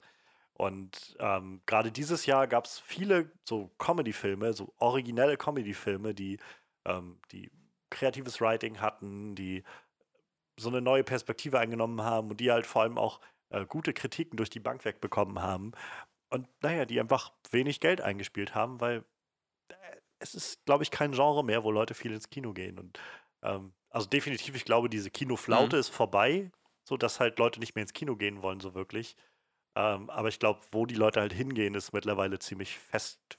So, also da gibt es, glaube ich, kaum noch. So Leute wollen halt im Kino so ein Event sehen. So, so ein, und äh, damit schraubt sich, glaube ich, das oder, oder es führt diese Spirale irgendwie einfach nur immer weiter, weil dadurch dann dadurch verschwinden ja auch diese Middle-Budget-Filme so. Das ist so so ein Film wie Joker jetzt mit 55 Millionen Dollar Budget, das ist ja schon, das ist ja eigentlich so ein typisches Ja. Middle-Budget irgendwie. Keine hunderte Millionen Dollar und auch kein Indie-Budget, so, sondern Middle Ground und spielt trotzdem wieder seine Sachen ein. Das ist ja eher selten, weil mittlerweile läuft es ja eher darauf hinaus, dass die Leute, dass man das Gefühl hat, die Studios sagen, nee, wir müssen halt, es muss halt Blockbuster sein, weil das ist, was die Leute sehen wollen. Das heißt, wir stecken dann da automatisch irgendwie immer 150 bis 200 Millionen Dollar oder sowas rein. Das heißt, das Ganze muss dann aber wahrscheinlich auch eine Milliarde einspielen, damit es sich wieder rentiert. Und ähm, dafür haben wir jetzt keinen keinen Raum für diese billigen Sachen, so, außer vielleicht bei Horrorfilmen. Und, Tom naja. House. Hm. Uh. Ja. Ja, also mal, mal schauen, wie sich das alles entwickelt. Ähm, also sei es jetzt bei Warner oder auch insgesamt. Ähm, ich bin gespannt, ob wir einfach irgendwann den, diesen Punkt erreichen, diesen Zenit, oder ob wir den vielleicht sogar schon erreicht haben und dann irgendwo klar wird, dass Leute auch da nicht mehr so Lust drauf haben, auf diese äh, Blockbuster-Sachen oder so. Ähm, ma- mal schauen, was die nächsten Jahre so bieten. Letztendlich sind wir ja ähm, erst so gute 10, 15 Jahre oder so in, in diesem Kinobereich, wo genau das gerade abgeht und sich so aufschaukelt immer weiter. Ähm, was wir aber in den nächsten Jahren auf jeden Fall noch kriegen werden, ist äh, ein neuer Batman. Nicht wahr, Freddy? Das ist absolut richtig. Matt Reeves, Batman-Film, The Batman, rückt immer näher und äh, wir kriegen neue Details zu hören. Äh, es war ja, ach Gott, wie lange ist es her, dass wir Monate dürfte das her sein, dass die Bekanntgabe zu hören war, Robert Badminson wird Batman. Ähm, und wie lange ist das her eigentlich tatsächlich? Das ist eine gute Frage, aber ich glaube, es ist wirklich schon zwei, zwei weiß auch Monate oder so. Das ist bestimmt schon her. Zwei Bad Monate. Ich kann mal kurz gucken. Äh, genau, wir wissen also Robert Bat Robert Pattinson. Robert Pattinson Robert Battenbat. Robert Battenbat, Bat Bat Battenbat ähm, wird Batman. Das wussten wir. Und äh, jetzt wissen wir auch, wer den Riddler spielen wird. Eine Zeit lang war, ähm, ach Gott, wie hieß er denn noch? Jonah Hill. Danke, war Jonah Hill im Gespräch. Ähm, aber Matt Reeves in seiner unerreichten und fantastischen Weisheit wusste, dass das eventuell nichts werden könnte und hat einen Plan B bereit gehabt. Und das ist der werte Herr Paul Dano, ähm, der jetzt die Rolle tatsächlich bekommen hat, nachdem Verhandlungen mit Jonah Hill nicht gelaufen sind wie geplant. Genau. Kleiner Einwurf, Ende Mai wurde bestätigt, dass Robert Pattinson Batman wird. Halbes Jahr, so fast schon her. Ja. Ja, ähm, genau, Paul Dano äh, kannte man äh, bisher aus ähm, ähm, äh, Filmen, in denen er reale Personen dargestellt hat. Escape at Danmora, Dan, Dan, Danmora, ach keine Ahnung, ähm, wofür er einen Golden Globe äh, nominiert wurde und Love and Mercy. Ich habe beide nie gesehen, zum ersten Mal höre ich jetzt davon. Ich kenne ihn äh, aus There Will Be Blood. Da spielt er den, den Hauptwidersacher oder, oder Widersacher ist vielleicht das falsche Wort, aber so, so den A- Gegenspieler zu, ähm, zu, zu hier Daniel Day-Lewis. Und in 12 Years a Slave habe ich ihn auch schon gesehen. Und Ich sehe gerade, er war ein Oksha. genau, da spielt er auch mit. Ähm, es gab diesen, ah, wie hieß der denn? Diesen, diesen Film, wo Daniel Radcliffe eine Leiche gespielt hat. Ähm, Swiss Army Ah. Man? Ah, Ja. Genau, genau, da hat er quasi neben, neben dem gespielt. Also der ist halt eigentlich so ein, so ein Indie-Schauspieler mehr, so, so ab, abgedrehte Das so umso, umso interessanter, dass er sich für Batman, für The Batman, dass der so in den Startlöchern war direkt. Gesagt hat, ja, also wenn ihr mich braucht, bin ich da. Ja. Das ist. Ich glaube, das passt gut in das Bild, was, was Matt Reeves sich da mittlerweile so zusammencastet. Also ich meine, Ja. allein Robert Pattinson ist schon so die Wahl, die er aus dem, wenn man jetzt mal Twilight ausblendet, hat er seitdem mal so viel Indie-Kram und, und so äh, Kunstfilme und sowas gemacht. Ähm, vielleicht hat Matt Reeves da tatsächlich so eine Vision, die so ein bisschen nicht so auf so große Namen setzt, sondern so auf, auf sehr high-profile Schauspiel setzt oder so. Ich weiß nicht, ob Robert Pattinson als High-Profile-Schauspiel bezeichnet werden kann, oder? oder? Nee, eben, eben nicht. Das meine ich halt. Also, dass er halt nicht darauf setzt, dass das so, so die, die, der Name und so das Prestige, was mit, was mit dem einhergeht, so dass das äh, so mit einhergeht. Also, mein Empfinden war zum Beispiel immer, als, als, jedenfalls als Jugendlicher, wenn ich so, als ich mitbekommen habe, dass es diese Batman-Filme gab, diese vier in den 90ern, so, dass man für diese ganzen Batman-Villains irgendwie lauter bekannte Leute gecastet hat. So diesen Ja. Jack Nicholson und diesen Arnold Schwarzenegger und Danny DeVito und so. Und wenn ich, und selbst jetzt so bei den neueren Sachen, also wenn ich äh, jetzt so, weiß ich, mit Batman wie Superman und dann hast du irgendwie so Ben Affleck da drin oder so. Und jetzt, wenn ich das so sehe mit Robert Pattinson oder Paul Dano, habe ich halt das Gefühl, so, das sind jetzt keine unbekannten Schauspieler in keiner Art und Weise, aber es sind halt nicht die Leute, die dir so als erstes in den Kopf schießen würden, wenn dich jemand fragt, so, wer, wen würdest, von wem würdest du sagen, der sollte der nächste Batman sein? Dann würdest du halt wahrscheinlich einfach nicht automatisch an diese Schauspieler denken, weil die nicht sofort immer sofort jedem ganz vorne im Kopf sitzen und äh, eher halt so richtig krasse Arbeit abliefern in so diesen Filmen, die kaum Leute sehen, außer den Kritikern. Ja. Ähm, genau, äh, er wird also den Riddler spielen. Und das ist, äh, ich, wie gesagt, ich habe noch nichts davon gesehen, deswegen würde ich als erstes mal dich fragen, Johannes, ob du denkst, das ist eine gute Entscheidung für den Riddler.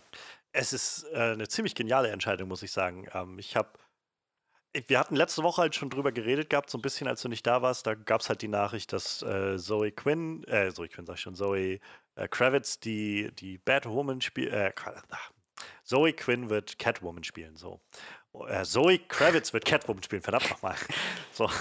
Und äh, da haben wir schon ein bisschen drüber geredet und auch nochmal über Jonah Hill, dass der ja lange im Gespräch war jetzt für entweder wohl Riddler oder den, äh, den Penguin. Und wir haben auch so ein bisschen gerätselt, wenn er dann das ge äh, gecastet wird, als welche Rolle sollte er dann gecastet werden. Und ich habe letzte Woche schon gesagt, so ich würde mir, glaube ich, eher den Riddler wünschen, weil ich das Gefühl habe, vom Riddler so habe ich eigentlich noch keine Inkarnation gesehen, die mich so wirklich umgehauen hat. So vom Penguin, auch wenn Danny DeVitos Penguin sicherlich was sehr abgedrehtes und anderes ist als aus den Comics. Ich finde die Version halt einfach trotzdem interessant und ziemlich effektvoll. Und äh, so witzig ich Jim Carrey finde, der Riddler ist halt einfach sehr, sehr, naja, ist halt ist halt einfach Ace Ventura oder so. Ist halt einfach nicht viel mehr als Jim Carrey so und man hat ihn ein bisschen grün angemalt.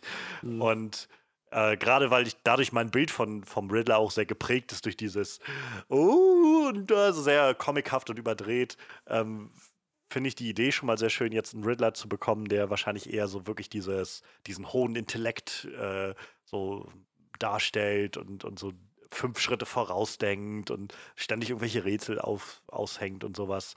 Und dann Paul Dano dazu war dann, wo ich gedacht habe, ich habe, wie gesagt, das, was, das ist, was ich meinte, so, wäre kein Name, der mir jetzt sofort eingeschossen wäre, einfach weil ich nicht selten an, äh, weil ich seltener an Paul Dano denke. Aber mhm. ähm, als ich es gelesen habe, habe ich gedacht, das ist perfektes Casting. So, der ist halt, wie gesagt, der ist so 100% committed, so wenn der was macht. Ähm, ist einfach Wahnsinn. Der hängt sich auch so zu 1000 Prozent da rein. Ich kann halt nur wärmstens empfehlen, sich äh, There Will Be Blood mal anzuschauen. Ähm, nicht nur für Paul Dano, also der ist schon großartig da drin. Ähm, Daniel Day-Lewis ist Wahnsinn. Das ist so Schauspiel der, der Königsklasse irgendwie in diesem Film. Und ähm, gerade ja, die Vorstellung, dass jetzt so jemand wie Paul Dano, den ich halt, wie gesagt, aus solchen Filmen vor allem kenne, jetzt den Riddler spielt, das erfüllt mich sehr mit Freude, muss ich sagen. Mensch, ja, also ich denke, ich kann mich dahingehend anschließen, dass ich immer mehr das Gefühl habe, dass Matt Reeves sehr klar weiß, in welche Richtung er damit gehen will. Und dass ich, je mehr von diesen Infos bekannt werden, echt das, so immer mehr dieses Feeling kriege, dass das so ein, wirklich so ein, so ein Reboot wird, dass wir wirklich was Neues von diesem Batman oh erwarten oh, ja. können. Da freue ich mich halt drauf, so ein bisschen das was, was Neues zu sehen, so Seiten zu sehen von diesem Charakter, die ich noch nicht gesehen habe. Ähm, da kommen wir nachher auch, glaube ich, nochmal drauf, weil, weil ich das Gefühl habe, es gibt einfach Dinge, die aus irgendeinem Grund immer und immer wieder erzählt werden über diese Figur. Und dabei gibt es so viel was glaube ich noch unergründet ist, einfach äh, zwangsläufig bei so einer Comic-Geschichte von, weiß ich nicht, 80 Jahren oder so. Da muss es doch noch Ecken und, und Winkel geben, die einfach noch nicht erzählt wurden und die man noch nicht so in den, in den Vordergrund gerückt hat, statt halt sich immer zu wiederholen. Und deshalb, ähm, ja, also ich finde das Casting geil und ich finde die, die Idee einfach toll, dass der Riddler da drin ist. Und das überhaupt, dass wir so einen großen scheinbar jetzt auf jeden Fall ein größeres Sammelsurium an so Villains bekommen. Also, mhm. wie gesagt, Catwoman ist ja nur schon gecastet. Für den Penguin steht das Casting scheinbar noch aus mittlerweile. Ähm, und wer weiß, wer da noch so kommt. Und die Idee finde ich halt eigentlich sehr cool, wenn wir jetzt scheinbar mit, so meine Spekulation mal, wenn wir mit diesem Batman einsteigen, dass wir halt nicht Year One Batman haben, wo wir erst wieder so eine Origin sehen, wie er da reingekommen ist und sich da findet. Wir haben auch nicht diesen alten Batman wie Ben Affleck, sondern wir haben halt so einen Batman, der wahrscheinlich seit ein paar Jahren das macht und mittlerweile halt schon so einige Leute irgendwie hochgenommen hat, in den Knast gebracht hat und ähm, die aber alle existieren, so wie es halt in den Comics und in der Serie und so ja eigentlich immer ist. So, das ist halt nicht wie in den Filmen, wo naja, es taucht halt ein Villain auf und Batman bringt ihn am Ende in den Knast und dann taucht im nächsten Film halt der nächste Villain auf, so, sondern es ist halt immer so ein Sammelsurium an Leuten und mal arbeiten die zusammen, mal, ähm, weiß ich nicht, äh, kann er, muss er sich gegen alle auf einmal durchsetzen oder sowas und ähm, ich weiß nicht, das sind so, das sind die Sachen, die mich als jemand, wie gesagt, der nicht so viel von Batman gelesen hat bisher oder gesehen hat, ähm, sehr, sehr erfreuen, wo ich so das Gefühl habe von, ja, ich, das verspricht mir was zu sehen, was ich noch nicht gesehen habe mit dieser Figur so ein, vielleicht auch nochmal ein richtig cooles Arkham zu sehen, wo einfach schon der Riddler und Catwoman und was ich, wer da alles vielleicht noch schon drin sitzt so, und er sich dann um die kümmert. Catwoman in Arkham. Ganz ehrlich, äh, so tief stecke ich nicht in Batman-Comics drin, aber ich kann mich nicht erinnern, dass Catwoman jemals in ich weiß Arkham eingesessen hat. War vielleicht nicht. Ich weiß es nicht. Es war jetzt einfach mehr so halt die Villains, die wir bekommen werden in dem Ganzen. Ja, ja, klar, klar. Ich würd, ist trotzdem eine interessante Vorstellung. Was, ich meine, in The Dark Knight Rises haben wir gesehen, wie, wie sie sich so in einem Gefängnis durchschlagen würde, weil irgendwelchen ja. Leuten die Hände bricht. Ähm, aber Mensch, Catwoman als Arkham-Insassin, nicht schlecht. Ich habe echt viele Comics gelesen, Kein- aber ich glaube, das habe ich auch noch nicht gelesen, tatsächlich. Aber gut, dass du dich einklingst, Manuel. Was hältst du denn von diesem Riddler? Ähn ähnlich wie Robert Pattinson. So, ich, ich habe halt ein paar Filme gesehen, wo der mitspielt, aber ähm, ich keine Ahnung. Ich für den Riddler, ja, wohl der Riddler ist halt auch nicht immer lustig, ne? Also ich hätte jetzt gesagt, man müsste jetzt mal gucken, ob er gute Komödien spielt, aber dann denke ich so, eigentlich war nur der Jim Carrey Riddler wirklich lustig. Die anderen Riddlers sind eigentlich gar nicht so lustig.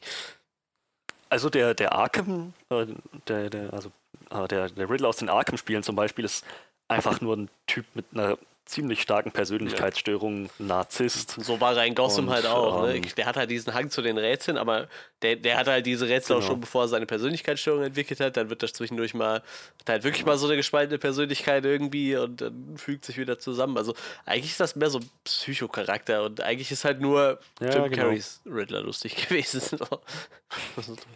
So. Den, kann ich tatsächlich erstaunlich gut ausblenden, wann immer ich an den Riddler Ja, ich habe denke. ich hab ja vier Staffeln Gotham gesehen. Ne? Ich habe jetzt auch einen anderen Riddler im Kopf auf jeden Fall. Und äh, ich habe halt auch ein bisschen die Arkham Games gespielt und deshalb habe ich dann auch einen anderen Riddler im Kopf.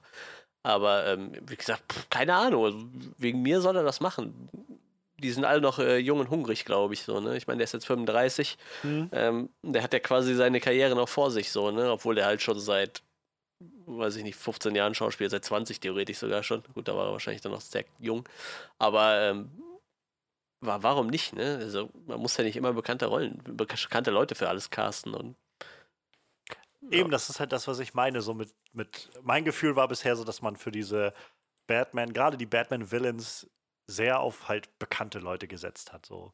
Und ähm, die sind sicherlich nicht zu Unrecht bekannt, aber ich meine nur, es gibt halt so viele Schauspieler und irgendwie interessant, dass Matt Reeves ganz offensichtlich jetzt nicht in der obersten Schublade gleich guckt, wer ist gerade angesagt, sondern eher so unter, unten drunter gräbt, so ein bisschen, okay, wo, wen haben wir denn, wer einfach massiv guter Schauspieler ist, der schon seit Jahren irgendwie immer wieder was abliefert und der daran Interesse haben könnte. das ist halt, also ich muss sagen, seit ich, ich erwähne die Serie einfach viel zu oft, aber so bei Gotham kannte ich den Hauptdarsteller und das war's, ne? Ich kannte einfach keine Sau irgendwie und da waren so viele Leute, die halt so viel Power in die Rollen gegeben haben, alle- allein der Kerl, der den Pinguin gespielt hat, so, äh, Robin Lord Taylor, einfach wie wahnsinnig der, der diese Rolle gespielt hat oder halt auch der Kerl, der den Riddler gespielt hat, die, die sind einfach total gut und wie gesagt, ich habe von denen noch nie was gehört, ne? Und die haben die Rolle halt trotzdem total gut ausgefüllt, deshalb soll er machen halt, ne?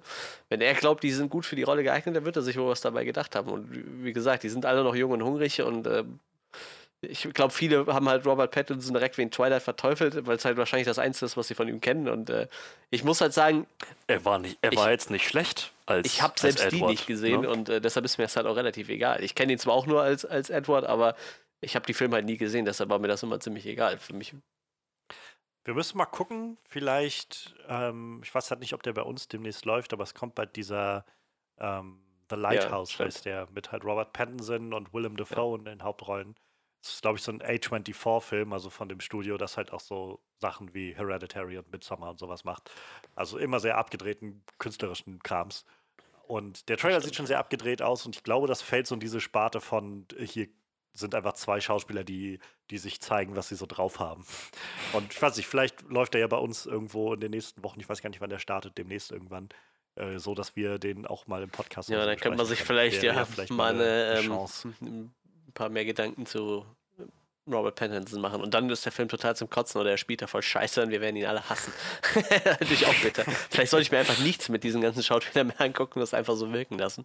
Ich meine, Einfach die, The die, wie gesagt, die einzige, die, die Illusion im Kopf behalten, also dass es ein guter Film sein so. Zoe Kravitz habe ich schon öfter mal in irgendeinem Film gesehen, das war es aber auch so, ne? Der Rest ist halt eher so, die sind bei mir relativ weit weg. Deshalb kann ich da halt weder was Positives noch was Negatives zu sagen, aber im Moment bin ich da halt auch noch recht positiv gestimmt irgendwie, was das angeht. Ja, hinzu kommt, ähm, kann, das würde ich am Rande eher erwähnen, äh, Michael Giacchino wird den Soundtrack zu The Batman schreiben. Ähm, Manuel und ich äh, kennen ihn sehr gut aus Lost, aber er hat auch schon einiges an äh, Arbeit für die Marvel-Filme geleistet, für Jurassic World. Ähm, und in dem, in dem Artikel, wo er, äh, wo, wo, wo, wo diese Neuigkeit äh, darüber berichtet wurde, dass er jetzt ähm, den, den Soundtrack schreiben wird zu The Batman, wurde Lost nicht Ich, erwähnt. ich musste gerade aber auch total lachen. unter, sein, unter, unter, du, unter seinen. du sagtest gerade Was? Lost und ich dachte so, ja, dieses epische Intro von Lost. Moment, Lost hat eigentlich kein Intro. So. Nicht Ja, das ja. Intro. Aber das der ist halt immer so, Soundtrack. wenn er bei der Serie irgendwas erwähnt, dann denke ich immer direkt das Intro, weil meistens hat jede Serie so ein catchy Intro oder so, was du halt, wenn du eine Serie halt zwei, drei Staffeln gesehen hast, direkt im Kopf hast. Und dann dachte ich so, bei Lost fliegt halt nur Lost, äh, so in so einem total, eigentlich sogar relativ billigen Grafikstyle, einmal so, es dreht sich so um die eigene Achse und es kommt dann einfach nur ein, ein Geräusch und das war's quasi. Ne? Ähm, zu, der, also der Fairness halber, selbst dieses Geräusch ist Ja, sehr ja, ikonisch, man erkennt es sofort. Äh, und zweitens, ich, also hauptsächlich der Soundtrack, äh, wenn, wenn entweder irgendeine Ja, gewisse ja, Tension ja. zu spüren ist oder wenn Charaktere eine Auflösung finden für, ähm, für, so für, für ihre Arc oder für, für so, für so einen Subplot. Das ist überhaupt, also, die hatten diese, diesen atmosphärischen Soundtrack, so diesen Mystery-Aspekt immer sagen, auch gut tatsächlich ist auch das Outro ähm, von Lost mir auch sehr, sehr gut im Kopf geblieben, weil das auch immer irgendwie, obwohl die Folge zu Ende ist, so eine gewisse Spannung vermittelt hat. Das Outro hat mich das hat mich am Anfang ein bisschen vor den Kopf gestoßen, weil das Intro halt wirklich nur dieser ja. eine Soundeffekt ist und das Outro ja, ist so Horror. Da, da, da, Holy shit, was ist jetzt los? Ähm, aber ja, auch, auch, auch das. So, er hat, Michael Giacchino hat es ziemlich gut drauf. Die Marvel-Fanfare seit 2016 hat er, die, also die seit 2016 gebraucht wird, genutzt wird, die hat er geschrieben. Und das ist ein talentierter Composer. Bin gespannt, was er dann für den Batman zusammenschustert. Ich freue mich, also ich freue mich, ich mag den, äh, mag die Sachen, also ich kenne nicht alles bei, von ihm bei weitem nicht. Ich gucke gerade mal so durch seine IMDb-Page, meine Güte, hat er viel komponiert. Ähm, aber da sind so einige Sachen bei, die sehr herausstechen für mich. Also ich mag den äh, Spider-Man Homecoming Soundtrack sehr, sehr gerne. Und Er hat auch Far From Home, glaube ich, genau, geschrieben. Genau, da, damit auch einhergehend. Aber also allein dieses Thema also finde ich. Also ich meine, das Danny Elfman-Thema ist halt schon ziemlich grandios, was, was er sich ausgedacht hat für die Sam Raimi-Reihe. Ähm, und ich weiß nicht, ich finde, äh, die Homecoming-Reihe hat es halt geschafft, sich davon zu lösen und trotzdem was zu schaffen, was auch sehr eigenständig ist ähm, an dieses Thema. Also ich könnte das Thema auch, hab's das ziemlich genau im Ohr irgendwie. Und ich finde das, find das sehr, sehr passend für diesen auch jugendlichen Spider-Man und so. Und ähm, weiß nicht, da, da fällt mir das immer ein. Er hat den Soundtrack zu Coco gemacht. Das ist so mit einer meiner Lieblingsfilme, der, also animierten Lieblingsfilme der letzten Jahre, würde ich sagen. Ist einfach, der hat so wundervolle Musik, dieser Film. Und ähm, halt so, so reichhaltig an so, so vielseitig von, gerade was so äh, mexikanische Musik angeht. Und äh, ja, also ansonsten also, hat ja auch überall so ziemlich seine Finger drin gehabt. Also wenn man hier so durchguckt, die Planet der Affen-Filme, die neuen, fand ich auch super. Und hat ja da auch dann schon mit Matt Reeves zusammengearbeitet. Also ähm, finde ich, ist eine wahrscheinlich eine gute Wahl. So, der wird das sicherlich gut machen. Ja,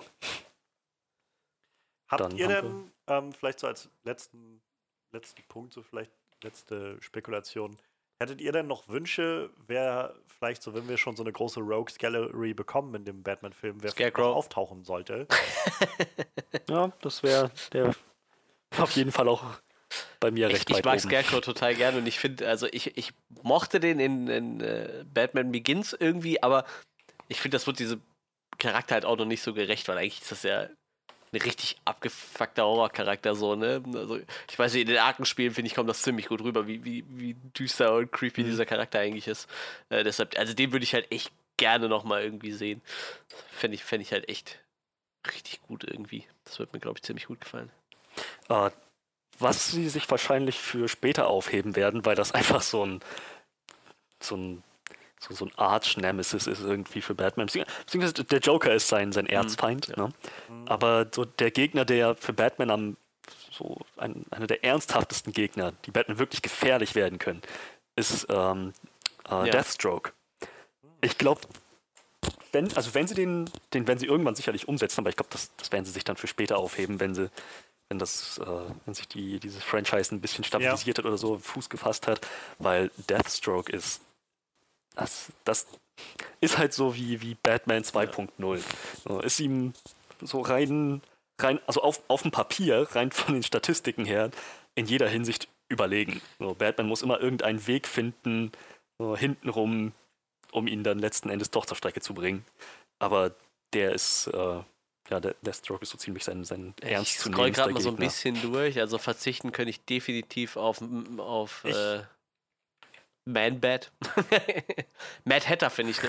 Obwohl, hm, das lässt sich garantiert in so einem Ich finde Mad, Mad Hatter fand ich einen ziemlich krassen Charakter. Das ist der mit diesem äh, Alice-Komplex. Äh, in, in Gotham ist er ein bisschen pädophil und steht auf kleine Mädchen und ich glaube in den Comics auch so ein bisschen in die Richtung. Könnte ein interessanter Charakter werden. Weiß ich. Wenn ich ähm, mir was wünschen dürfte, bin ich tatsächlich, also gehen meine Gedanken so schnell in die Richtung, so was habe ich noch nicht gesehen oder habe ich noch nicht gut gesehen, so wie jetzt den Riddler.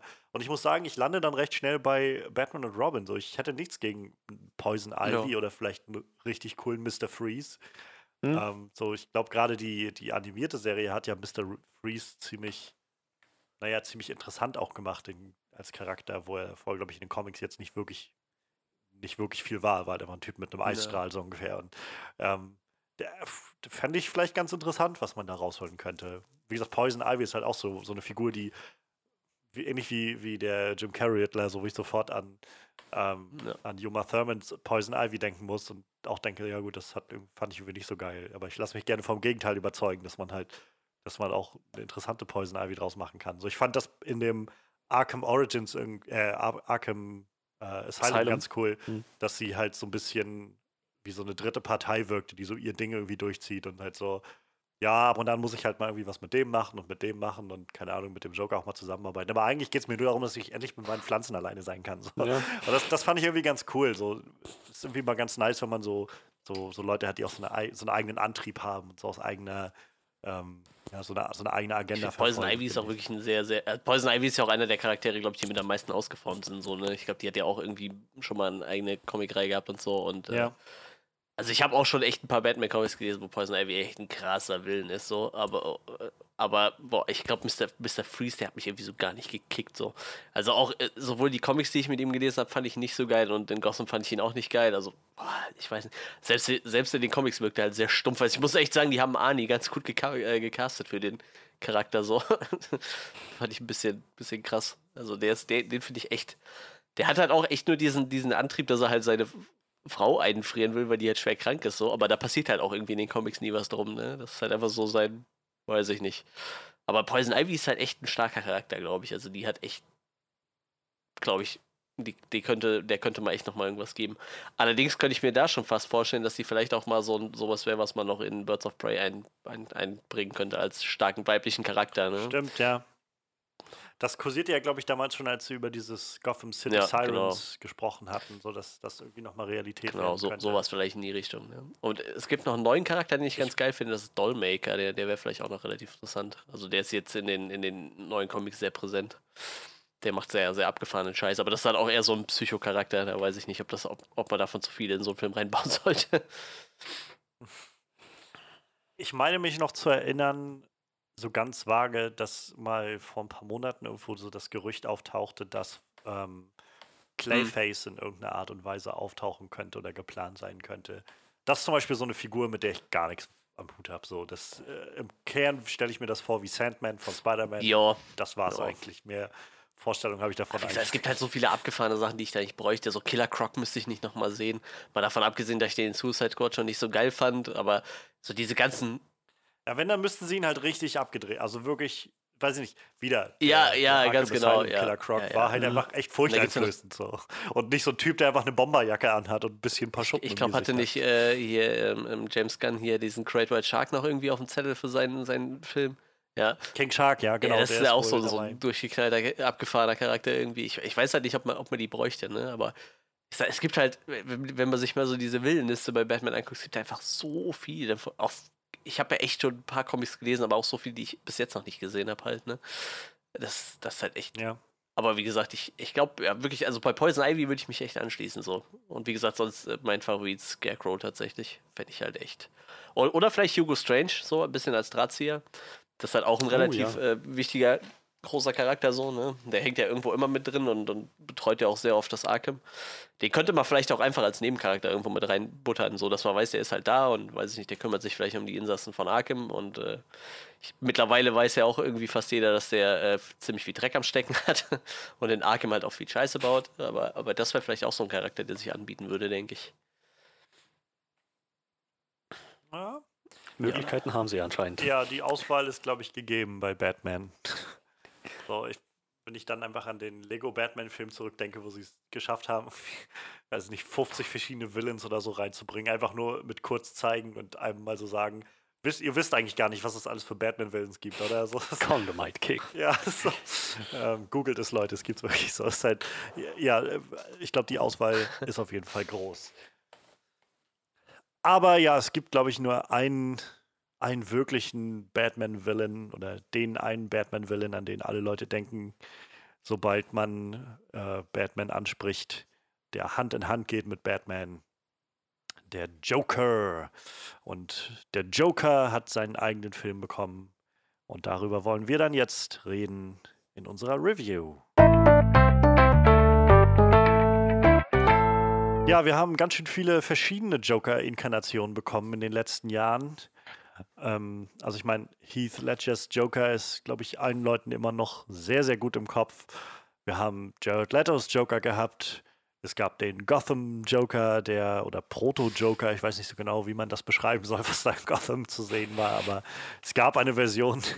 Ähm, und ja, mittlerweile gibt es jetzt den nächsten Joker von Joaquin Phoenix. Vor ein paar Jahren gab es ja, glaube ich, die erste, also ich glaube vor so eineinhalb, zwei Jahren gab es die erste Nachricht, dass an so einem Joker-Film gearbeitet wird, so, ein, so eine Joker-Origin-Story. Und viel wurde sich gefragt damals so, ob das, macht das jetzt Sinn, so eine Origin-Story zu erzählen? Ist nicht der Punkt immer ganz viel vom Joker, dass er irgendwie so ein, keine festgelegte Origin-Story hat? Und ähm, ja, ich, ich glaube, das war so auch eines dieser Projekte, wo niemand so wirklich geglaubt hat, dass das mal sich durchsetzt, beziehungsweise erst warten wollte, bis es wirklich einen Trailer dazu gibt oder das Ding wirklich in den Kinos läuft. Denn selbst zu Sachen wie New Mutants hatten wir schon einen Trailer und die gibt es bisher immer noch nicht.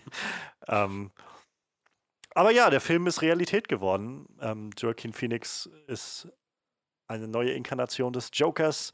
Der Film ist von Todd Phillips, seines Zeichens Regisseur von Filmen wie ähm, Hangover, Hangover 2 und Hangover 3. Hm. Und hatte vor ein paar Jahren, ich glaube, das war sein letzter Film vor Joker, ähm, den War Dogs gemacht. Ich glaube, über den haben wir auch gesprochen gehabt im Oh Podcast. ja, stimmt. Der war eigentlich, der war ganz gut. Und ja, ähm, jetzt haben wir diese neue Inkarnation. Mittlerweile ist der Film halt, ich glaube, also in Deutschland jetzt eineinhalb Wochen knapp draußen, auf der Welt schon gut zweieinhalb, drei Wochen draußen. Ich bin ganz froh, muss ich sagen, dass wir mittlerweile so ein bisschen Zeit hinter uns haben. So, ich hatte das Gefühl, als der Film angefangen hat, raus, also zu, zu spielen, rausgekommen ist, da war schon der Punkt erreicht, dass ich irgendwie müde war, diese, von diesem Dialog, der da rundherum passierte, der Diskurs. Der Film wurde schon Wochen davor so besprochen und beredet und Leute haben sich äh, das Maul zerrissen, wie gut oder schlecht das Ganze ist, ähm, wer, wer welche Ideen damit rausnehmen könnte, irgendwas Gefährliches zu tun. Und dann dazu noch Todd Phillips, der anfing darüber zu reden, dass, ähm, keine Ahnung, dass das alles nur so eine Variante war, damit man den Leuten mal einen echten Film unterschieben kann. Und dann noch äh, sauer wurde, dass, dass man keine Comedy heutzutage mehr machen kann, weil alle nur noch viel zu offended sind und alles nur noch PC ist und äh, Political Correctness gone mad, so ungefähr. Und ich, war einfach müde, so an dem Punkt, als der Film dann herauskam. Ich dachte, jetzt lass, bitte, lass den Film jetzt rauskommen, dann können wir ihn alle gucken und dann, dann ist endlich gut so. Ich habe langsam keinen, kein, ich bin einfach müde des Ganzen. Was insofern krass ist, weil ich die Trailer eigentlich sehr spannend fand von dem Film, die wir bekon bekommen haben. Aber ja, je weiter das fortschritt, umso mehr habe ich so das Gefühl bekommen von, äh, lass es uns einfach hinter uns bringen. Und ähm, ja, der Film ist wie gesagt nur draußen, äh, wie auch schon vorhin erwähnt, ein äh, richtiger äh, Kassenschlager, würde man sagen. Ähm, finanzieller Erfolg, wie gesagt, knapp 750 Millionen Dollar mittlerweile eingespielt. Oh. Ähm, als R-Rated-Film ist das halt ein riesiges Stückchen und dazu halt noch ein Budget von, in Anführungszeichen, 55 bloß Millionen. 55 Millionen Dollar, ja. ähm, das ist halt schon echt ziemlich, ähm, ziemlich gut. Es ist gut möglich, dass der Film ähm, als R-Rated-Film wohl bald ähm, Deadpool überholen könnte. Und äh, ja, wir haben den Film nun gesehen. Ich weiß, bei uns im Kino, ich weiß nicht, wie es bei dir war, Manuel, bei uns war auch rappelvoll. ziemlich voll. Ja. Ich kann mich nicht erinnern, im größten Saal, ich kann mich nicht erinnern, wenn ich das letzte Mal das gesehen habe, dass das so voll war. Und es war ja nicht mal äh, die erste Woche oder sowas. Es war ja schon im Prinzip in der zweiten Woche, dass der lief, dass wir den gesehen haben. Und ähm, ja, es gibt, ich glaube, die Meinungen zu dem Film fallen auch. Ich glaube, der Film polarisiert einfach sehr. Es gibt so entweder Leute, die das Ganze als modernes Meisterwerk jetzt schon bezeichnen und so äh, Joaquin Phoenix Performance ist eine der eine Performance des Jahrhunderts und das Ganze hat Kino neu erfunden und halt auch Leute, die sagen, das ist so der größte Schrott, den man nur machen konnte.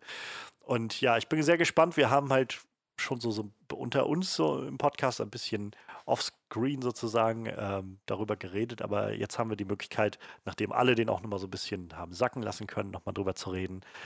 Und ja, ich bin, ich bin gespannt, äh, wo, wo wir so hingehen mit unserem Gespräch gleich. Lasst uns doch wie immer erstmal anfangen, was wir erwartet haben ähm, und letztendlich bekommen haben. Ich, wie schon gesagt, gerade, ich habe mich eigentlich durch die Trailer, die sehr, sehr gut waren, sehr gefreut. Ich finde, Joaquin Phoenix ist ein wahnsinnig großartiger Schauspieler. Ähm, fast alles, was ich von ihm bisher gesehen habe, ist einfach der Hammer. Ähm, aus dem letzten Jahr gab es den Film You Were Never Really Here oder auf Deutsch hieß er dann, oder im Deutschen hieß er dann A Beautiful Day, der einfach Wahnsinn war. Ich finde es immer noch faszinierend, dass es so diese Fälle gibt, wo sie einen englischen Titel nehmen und die nicht übersetzen fürs Deutsche, sondern ihm einfach einen anderen englischen Titel geben, aus irgendeinem Grund. Aber ja, ähm, der, also in dieser Performance ist was der Wahnsinn. Und der ist auch tatsächlich thematisch recht ähnlich zu dem, was wir jetzt hier in Joker gesehen haben. Und ähm, insofern darauf habe ich mich gefreut. Ich wünschte nur einfach, der Diskurs darum wäre nicht so ohrenbetäubend gewesen in den Wochen davor. Dann wäre ich wahrscheinlich mit noch mehr Elan in den Film gegangen.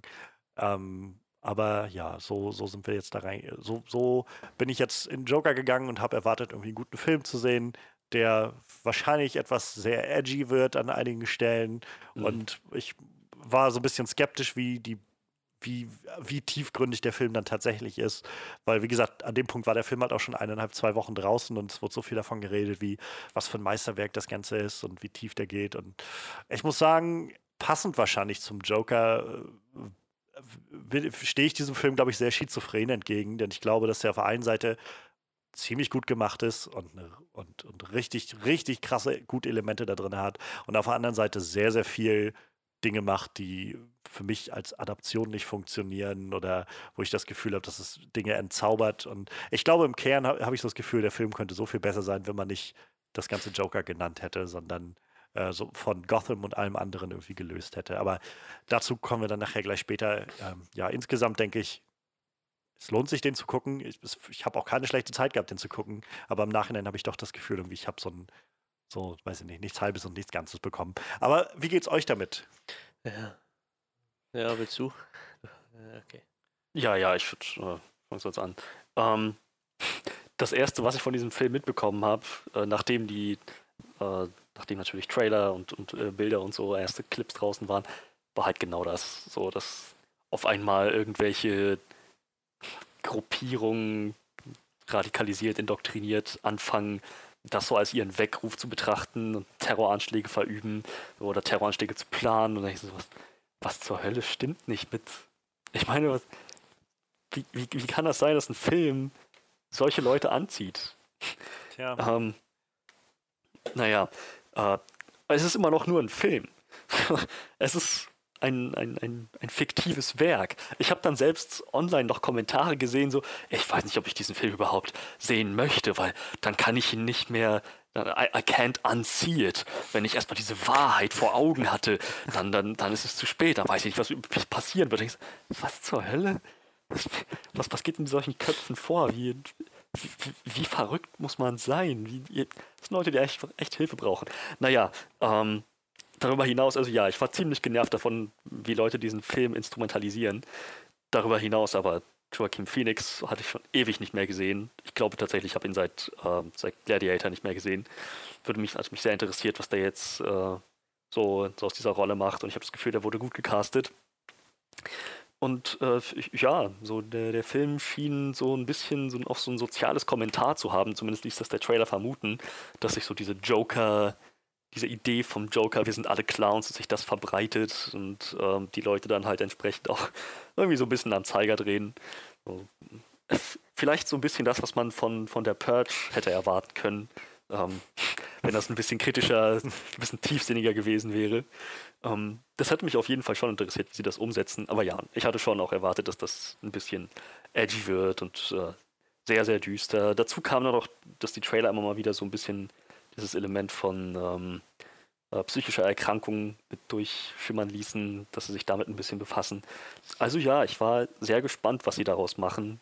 Und äh, letzten Endes, ja, habe ich, hab ich auch ungefähr das ähm, bekommen. Der Film war stellenweise echt sehr düster, äh, teilweise sehr bewegend und ja, halt sehr edgy. Aber Joaquin Phoenix als Joker ist fantastisch. Ähm, ich weiß jetzt schon gar nicht mehr, wie, wie ich auf die Trailer reagiert habe, ehrlich gesagt. Hatte ich Bock auf den Film? Ich weiß es überhaupt nicht. Ich bin auf jeden Fall, glaube ich, noch. Äh, Man merkt, Manuel, you can't unsee it. Du, du bist einfach so, dein, dein Mind, dein Verstand ist einfach so verdreht und so, so äh, auf so eine neue Stufe der Erfahrung hochgestiegen. Mhm. Du kannst das gar nicht mehr verarbeiten, was deine Realität. Oder war das ja, überhaupt das jemals ist die Frage? Die Vielleicht wir auch alle in der Matrix. Äh. Jetzt, jetzt hast jetzt wurden dir die Augen geöffnet. Ich, ich, ich weiß tatsächlich nicht mehr, ob ich, die ob ich die Trailer gut fand. So. Also ich hab, war, bin auf jeden Fall mit einem relativ guten Gefühl ins Kino gegangen, äh, obwohl ich auch schon ein paar Kritiken gelesen hatte. Und auch dieses, dass total viele Leute aus dem Kino rausgegangen sind, weil es so krank ist. Und so nach dem Film habe ich gedacht, also um das kurz auf wegzunehmen, so ich glaube, die Leute haben einfach so äh, den Spiegel vorgehalten gekriegt, weil ich glaube, das waren so wahrscheinlich alles Amis, die da rausgelaufen sind, die gemerkt haben, so, ja, so läuft unsere Gesellschaft halt, ja. leider geht die mit so Leuten so um. Und ich glaube, das war eher das Problem, das, als dass der Film so krank ist.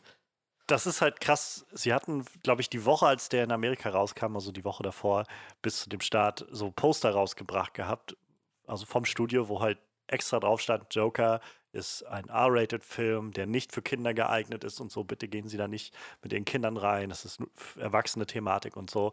Und ähm, ich glaube tatsächlich, es gibt einfach genug Leute, die das Gefühl haben, oh, das ist doch so ein Comicfilm. Mein Kind mag auch Batman und da gehen wir jetzt ah. rein.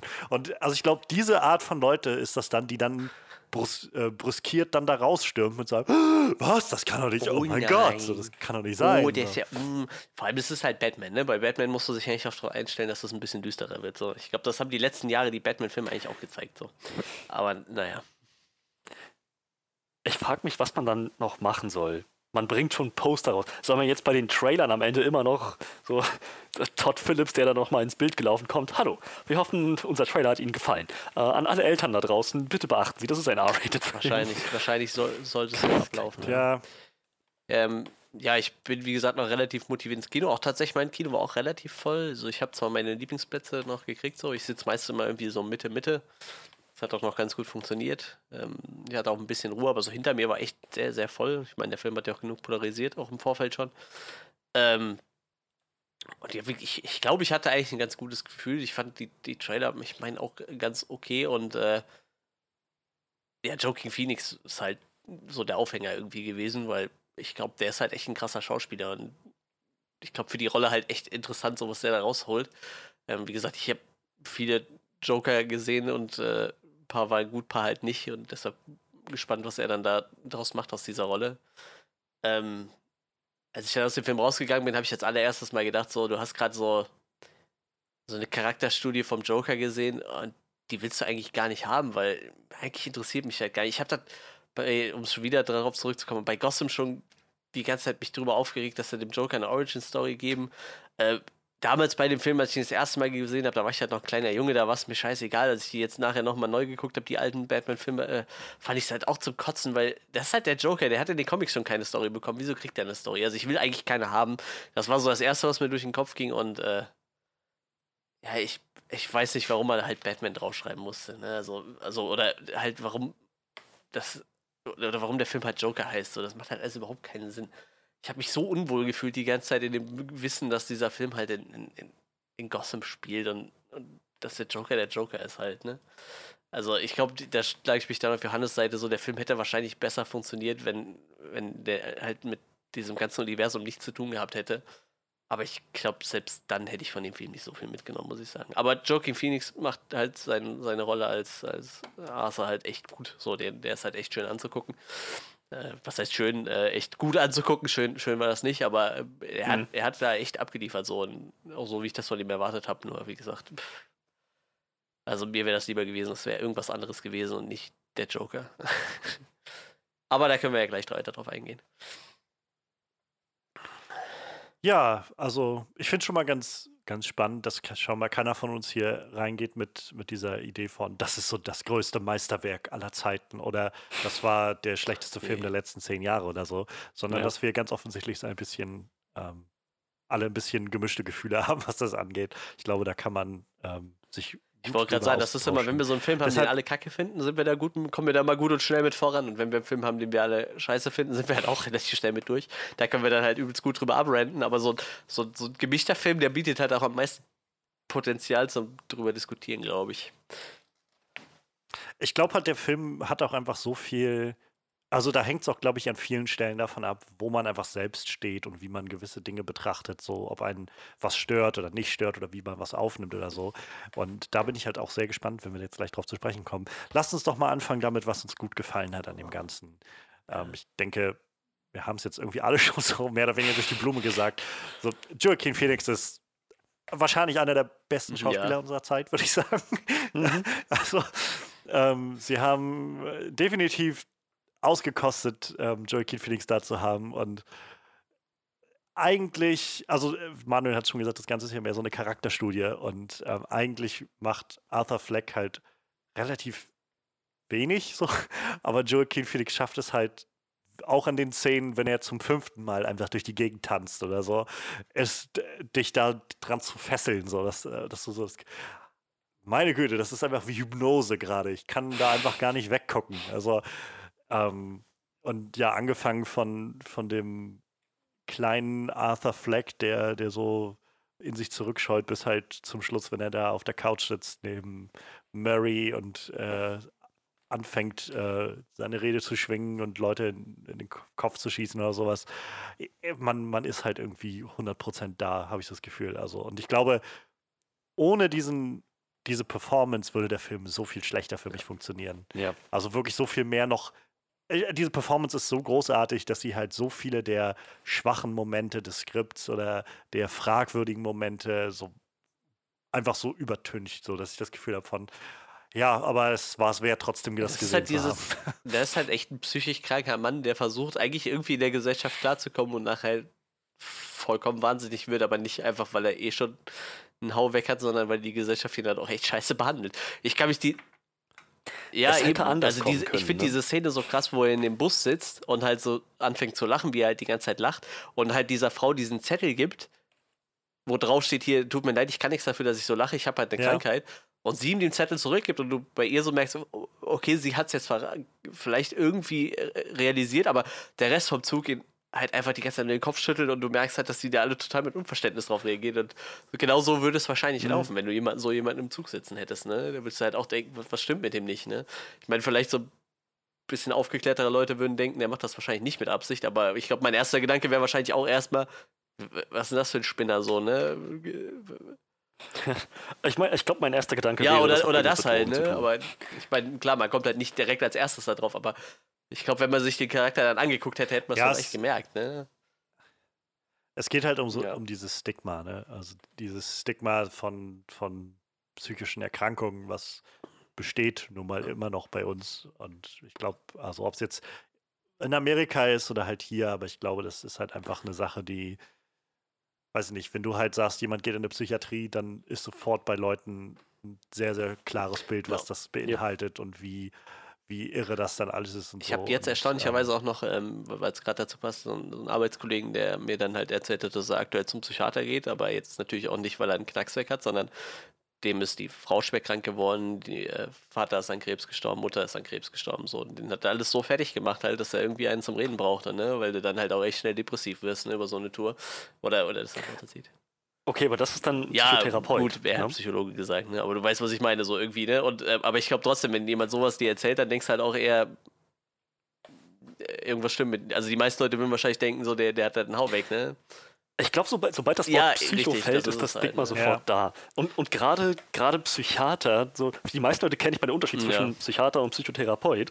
Und es gibt einfach genug Leute, die bei äh, in psychiatrischer Behandlung sind, gar nicht mal irgendwie, ähm, wie man sich das vorstellt, direkt in der ja, Psychiatrie mit einer Zwangsjacke reden in halt einer. Gummizelle oder so, sondern einfach in psychiatrischer Behandlung ähm, wegen medikamentöser Behandlung. Die einfach bestimmte Medikamente brauchen, ähm, um ihr, um ihr Nervensystem Aber auch total witzig zu ist ja, dass ja wirklich auch jeder Ja. dieses Bild kennt von, von dem klassischen, da liegt jemand auf einer Couch und jemand redet einfach mit ihm, ne? Und versucht rauszufinden, wo seine Probleme liegen. Ähm, was ja auch Mhm. theoretisch jeden betreffen kann irgendwie, ne? Ich meine, jeder hat mal Probleme. Ich, ich kenne so viele Leute, die Schlafstörungen haben, ne? Die könnten wahrscheinlich auch zum Psychotherapeut gehen und einfach mit dem mal drüber reden, wo vielleicht die Probleme herkommen, ne? Das ist ja, das ist ja gerade das Ding. Also äh, wir, wir sind jetzt schon ganz weit irgendwie in den, in den, auch einem Aspekt, der glaube ich ganz gut ist. Jetzt unabhängig davon, wie gut oder schlecht der Film das umsetzt, glaube ich, dadurch, dass er sich so einem, so einem Thema annimmt, hat er eine ziemlich große Diskussion irgendwie aufgemacht, die Mhm. auf jeden Fall wert ist zu haben und wert ist zu besprechen.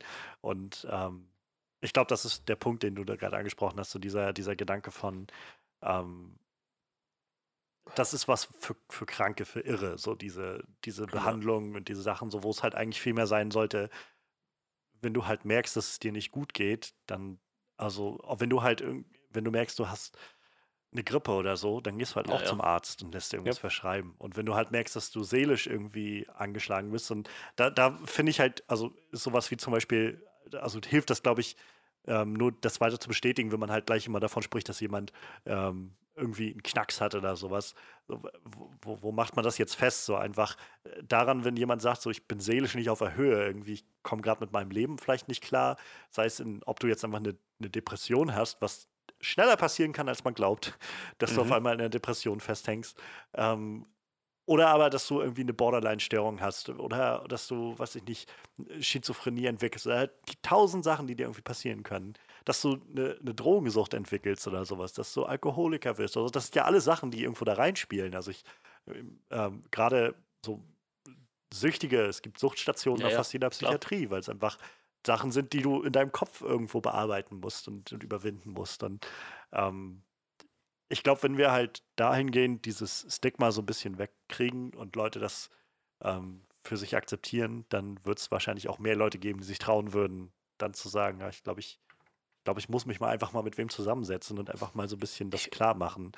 Ähm, ich habe zum Beispiel einen guter Freund von mir, der, ähm, also ich Nee, werde jetzt nee, natürlich keine Namen nennen, aber Hm. ähm, unabhängig davon, also der, der halt einfach irgendwann vor ein paar Monaten mal erzählt hatte, so, also wir hatten uns länger mal nicht gesehen, wir sehen uns mal so alle paar Monate mal, der meinte so, ich wollte irgendwas erzählen, so ich habe mir jetzt einen Therapeuten gesucht, weil ich einfach gemerkt habe, so ich, keine Ahnung, ich bin jetzt irgendwie alt genug und merke trotzdem, dass ich mein Leben gerade nicht auf die Reihe kriege und ich glaube, es ist dann wichtig, mir mal von außen irgendwo was zu holen. Und das hilft mir gerade sehr, jemanden zu haben, der mir zuhört, der mir auch mal irgendwie sagt, "Haben- äh, wissen Sie was, probieren Sie doch vielleicht einfach mal aus, zum Beispiel ähm, Ihren, Ihren Arbeitsrechner nur zum Arbeiten zu nehmen, weil Sie ganz offensichtlich Probleme haben, sich sonst zu fokussieren, zu konzentrieren und sich viel zu schnell ablenken lassen. Hören Sie auf zu rauchen, hören Sie auf zu kiffen, Ja. so solche Sachen. Und ähm,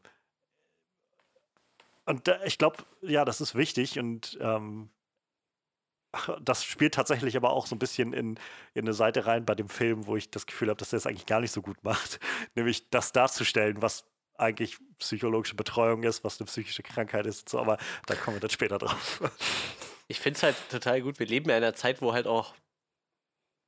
Ich sag mal, mal, mal ein anderes Beispiel ist jetzt natürlich nicht so krass, aber ähm, diesen Gewitter im Kopfkanal, der gerade so richtig polarisiert, ne? Ich meine, klar, die Leute gucken den in erster Linie, weil der lustig ist, aber im Endeffekt ist ja sein Gedanke, einfach Leute über Tourette aufzuklären, so, ne? Was er ja auch immer wieder macht, wenn er mal Videos macht, wo halt Magst du kurz aufklären? Ah, Also Gewitter im Kopf ist ein ähm, Kanal von, von zwei Jungs, die waren mal bei Galileo zu Gast und einer von denen hat Tourette, ähm, sowohl mit, mit äh, körperlichen Ticks und auch, ähm, er, er- ruft halt Ausdrücke, ne? also alles Mögliche und immer dann, wenn es halt nicht passt. Ne? Also er steht halt, gibt halt so ein Video, wo er halt, äh, in Urlaub fliegt und dann halt äh, Bombe schreit durch den Flughafen, so halt wirklich die Sachen, die halt wirklich so gar nicht passen. Ne? Also, und ähm, er, es gibt halt viele Videos, die, die beruhen halt darauf, dass das lustig ist, ne? Ich weiß nicht, die versuchen ähm, so eine Challenge, wo sie leise Sachen aufpacken müssen und klar, er schreit halt immer die ganze Zeit in die Mikrofone rein und dadurch sind diese Dezibelmesser natürlich immer auf Anschlag so. Und klar ist da viel Unterhaltung bei, aber er macht halt auch viele so Videos, wo er einfach nur erzählt, so wie, wie ihn das halt im, im Alltag einschränkt oder, oder was ihn halt überhaupt nicht einschränkt und, und wie er sich wünscht, dass Leute mit dieser Krankheit einfach umgehen, ne? Einfach so als, als Aufklärungsarbeit an, an dieser Krankheit halt, ne? Und sowas gibt's halt, klar, er ist jetzt, glaube ich, in Deutschland der bekannteste, er hat jetzt anderthalb Millionen, Aufru äh, anderthalb Millionen äh, Abonnenten und ich glaube, die haben erst im März angefangen, also so richtig durch die Decke gegangen. Klar, viele Leute natürlich nur, weil es halt lustig ist. Und äh, aber ähm, tatsächlich, ich glaube, auch viele Leute, die jetzt dieses Video sehen, die würden halt so, wenn die jetzt in der Stadt jemanden sehen, der Tourette hat, so, die würden das halt besser einschätzen können. Ne? Und, und wir leben halt in so einer Zeit, wo man Ja. sowas halt machen kann. Ne? Ich habe jetzt ähm, mich, weil wir jetzt halt gerade Doom Patrol gucken, meine Freundin und ich, habe ich ein bisschen äh, so mir was angeguckt zu dissoziativer Identitätsstörung. Und da gibt es halt auch so, so zwei, drei, vier YouTuber, die halt einfach so ein bisschen er erzählen, wie das halt abläuft. Und halt auch jetzt Leute, die halt mit dieser Krankheit irgendwie leben und halt damit auch klarkommen, so, aber auch wie, wie, wie das funktioniert, wenn du halt auf einmal nicht mehr weißt, wa- was abgegangen ist, weil dann irgendwie so quasi ein anderer Teil von deinem Gehirn halt einfach übernommen hat, so, ne? Und du dich halt einfach nicht mehr so richtig dran erinnern kannst, was gerade passiert ist. Und ich find- finde sowas halt total spannend, dass wir in einer Zeit leben, wo so Leute halt echt sich Gehör verschaffen können und halt auch ein, ein Bild für ihre Krankheit irgendwie so zeichnen können halt, ne? Also Ja. wie gesagt, total oft irgendwie, ich war, wann waren wir im Phantasialand? Ich weiß nicht, vor ein paar Jahren, vor ein paar Monaten waren wir in, in einem äh, Freizeitpark, Phantasialand ist bei uns um die Ecke.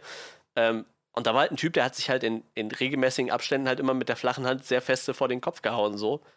Aber wenn du den ein bisschen beobachtet hast, hast du halt gemerkt, dass er nebenbei einfach ganz normal geredet hat, ne? Also der hatte jetzt keine geistige Behinderung und nix. Ich gehe halt davon aus, durch das, was ich jetzt auch in den anderen Videos gesehen habe, dass er einfach wahrscheinlich auch eine Form von Tourette hatte oder das einfach ein Tick von ihm war, ne? Sich halt einfach mit der flachen Hand auf den Kopf zu hauen, so alle Ja. paar Minuten mal, ne? Wo du dir halt vorher einfach gedacht hast, der Typ war vielleicht halt Richtung- einfach nur, hat halt einen Hau weg, aber jetzt weiß ich halt, vielleicht hat er halt einfach auch eine Ja. Krankheit, die das so mit ihm macht, ne?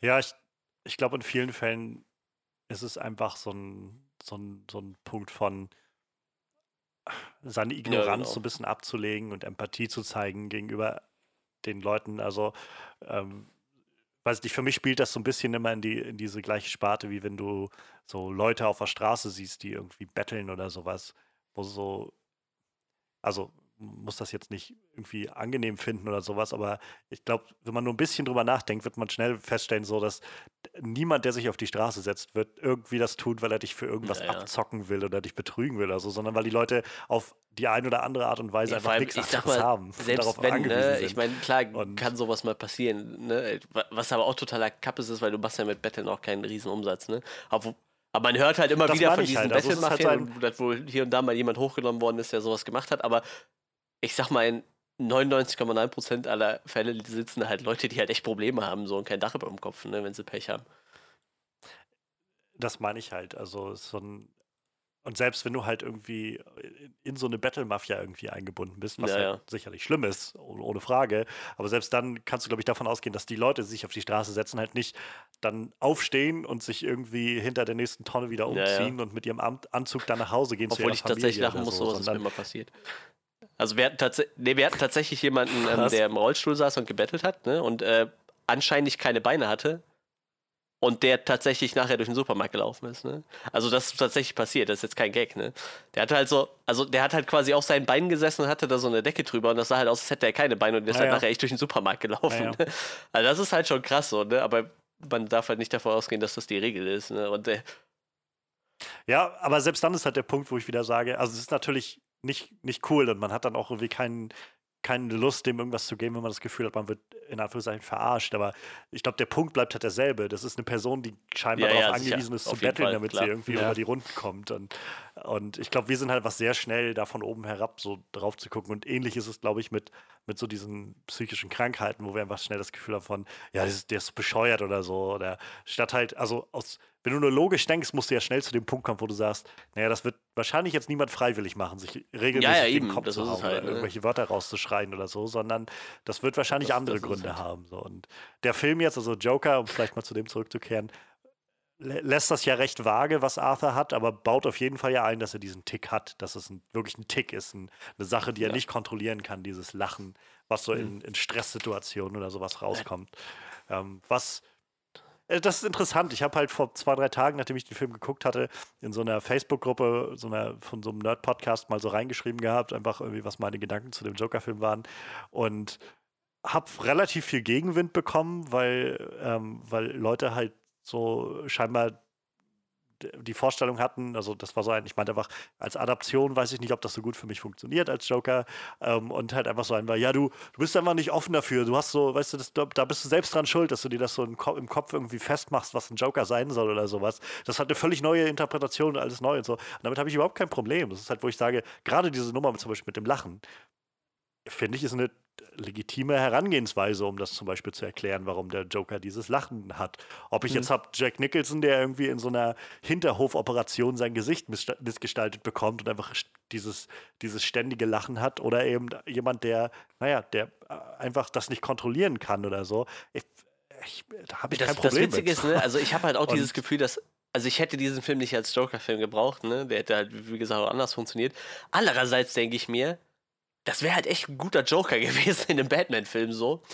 Ähm, einfach so, äh, nachher wie er da halt so stand und einfach auch, auch mit, mit diesem Tick des Lachens irgendwie, das hätte, das hätte schon echt als Joker irgendwas haben können, so, ne? Nur so in dem Film hat das halt irgendwie nicht funktioniert. Aber ich habe mir so gedacht, irgendwie so als Gegenspieler von Batman so ein, so ein Joker, der halt irgendwie so unkontrolliert lacht. Ich glaube, das hätte halt echt super funktioniert irgendwie. Sowas hatten wir auch, glaube ich, noch nicht. Wo, wo dieses Lachen halt einfach nicht nur darauf herkommt, dass der Joker total wahnsinnig ist, sondern weil er einfach irgendwie eine Krankheit hat, auf der das beruht. So. Ich, ich glaube, das hätte funktionieren können.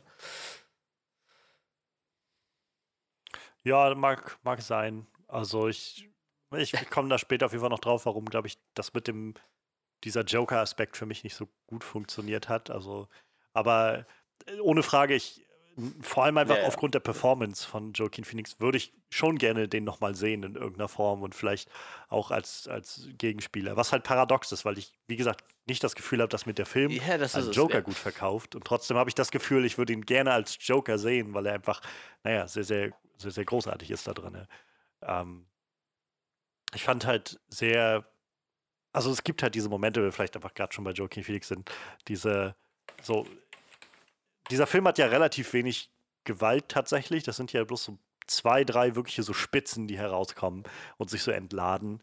Ähm, aber die entladen sich, finde ich halt, also jenseits von der, der krassen Darstellung, sehr stark dadurch, dass Joaquin Phoenix so, dass du so dem, dem anmerkst, wie das immer weiter sich alles in dem aufbaut und er immer weiter auf einmal ja entgleist irgendwie innerlich. Und ähm, also ich, umso krasser fand ich dann halt so den Moment, ähm, als er diese, als diese ganze U-Bahn-Szene war und er diese drei Typen erschossen hat und er halt so wirklich Executioner-Style im Prinzip hinter dem letzten noch hinterhergerannt ist, um den abzuknallen.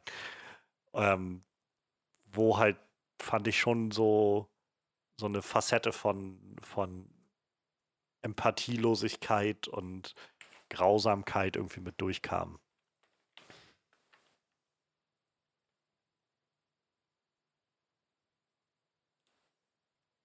Ja.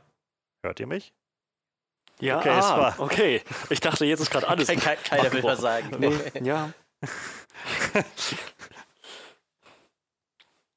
Ja, äh, wie, sie- wie, habt ihr, weiß ich, Momente oder sowas noch zu Joaquin Phoenix Joker, irgendwas, was euch im äh, Gedächtnis bleiben wird? Ich meine, gerade dieser, dieser Treppensprung ist ja jetzt sehr bekannt geworden, irgendwie sehr schon, berühmt geworden, den er da macht. Ja. Ah, Ich weiß nicht. Ich glaube, das, was mir noch am ehesten so, bei mir am ehesten noch haften bleiben wird, ist ähm, so die, die, Ja. die U-Bahn-Szene. Ne? Und, keine Ahnung, so die. Was macht, ja, gute Frage, was macht seinen Joker in irgendeiner Weise ikonisch? Es ist, Ja, vermutlich das Hm. Lachen. Ne? Also ich finde das Lachen schon sehr neu und interessant. Ne? Also dieser Fakt, dass er diese Störung hat, fand ich irgendwie stark. Ich weiß nicht. Sie lassen sich ja auch so ein bisschen das Türchen offen, dass vieles von dem Film, wenn man, also man könnte sogar vielleicht argumentieren, alles von dem Film einfach Illusion ist, einfach was er sich vorstellt. Also es gibt definitiv Passagen in dem Film, wo ganz klar gemacht wird, da ist jetzt gerade jemand, der sich einfach was, was ausdenkt, was, was imaginiert. Ähm, Es gibt noch so einen Twist äh, mit ja, Beetz das Charakter dann, krass. wo sie dann draus machen, dass, äh, dass sie nicht real war oder ihre, seine Beziehung zu ihr nicht real war. Und naja, man könnte wahrscheinlich argumentieren, dass selbst wenn er halt am Schluss da bei der Psychiaterin sitzt, im Knast in Arkham oder wo das ist, auf, wo auch immer, dass er da halt auch schon ähm, einfach alles sich ausgedacht hat, was in dem Film zu sehen war. Also könnte man argumentieren, theoretisch. Ich weiß nicht, ob ich irgendwas davon interessant finde, das zu sagen, das hat jetzt nicht stattgefunden, aber ähm, dadurch, glaube ich, versucht der Film sich so ein bisschen diese, diesen Multiple-Choice-Aspekt zu schaffen vom Joker. Ähm, und äh, ja, einfach so, dass du durch jo Joaquin Phoenix Augen das irgendwie sehen kannst, alles, was da passiert, trägt halt, glaube ich, so dazu bei, also dass man sehr stark das Gefühl bekommt von, ja, die ganze Welt ist irgendwie gegen ihn und ähm, naja, man, man leidet halt auch mit ihm mit irgendwo. Das stimmt. Das, Also gerade wenn er gefeuert wird oder sowas, so diese Momente gerade am Anfang, so auch mitbekommst, wie, wie kaputt irgendwie seine Mutter ist und so. Das ist halt schon schwer, dann nicht Mitgefühl das mit dem, ich zu finde diese. Szene mit dem Schild auch irgendwie, die auch im Trailer schon drin war, ziemlich crazy, so, wo sie ihm quasi sein, sein Werbeschild da klauen und ihn nachher damit verprügeln und so. Ja, Das, ja, ich, ich weiß, das, das reflektiert halt viel Sachen, die halt so in der, die halt so passieren könnten irgendwie, ne? Also es wirkt halt schon irgendwie greifbar. Ich meine, klar, in dem Moment, wo er dann irgendwann anfängt, alle umzubringen, jetzt nicht unbedingt, aber so, so, so, so Dinge halt, ne? So, so äh, Leute, die halt irgendwie eh schon nichts haben. Ich meine, ich glaube, die Leute, die in Amerika auf der Straße stehen und Schilder für irgendwelche Firmen drehen, ich glaube, das sind somit die niedersten Jobs, die du machen kannst. Und ich glaube, das sind halt dann auf so Leuten rumhacken ist, glaube ich, ziemlich einfach und passiert wahrscheinlich auch relativ oft. Ne? Deshalb, Ich fand die Szene halt ziemlich krass, wie er dann hinter denen herläuft und sie halt sein Schild zerstören und er dann quasi äh, von seinem Chef dafür noch angeflaumt wird, dass das Schild halt kaputt ist oder weg ist. Das ist halt schon, das ist halt irgendwie ziemlich krass. Aber ich glaube, sowas könnte halt auch genauso wahrscheinlich irgendwo passieren. ähm, der Mark Bernardin, der Co-Host von Hm, Kevin ja. Smith bei dem äh, Fat Man Beyond Podcast, der hatte halt auch seine Review jetzt vor ein paar Tagen ähm, fertig gemacht zu Joker und das war halt krass, weil das, weil er so ein paar Sachen angebracht hat, die Fans, also so wirklich Hardcore-Fans des Films, gar nicht gut aufgestoßen sind, dass er sowas angesprochen hat, weil er zum Beispiel meinte, ich finde es sehr herausstechend, also für ihn meinte er auch einfach, er ist nur afroamerikanischer ähm, Mensch, äh, meinte er, ich finde es halt sehr, es war für mich auffallend und ich frage mich, warum das so ist, dass halt so ziemlich jede afroamerikanische Figur, die auftaucht, ist jemand, die halt ganz explizit was gegen Arthur macht.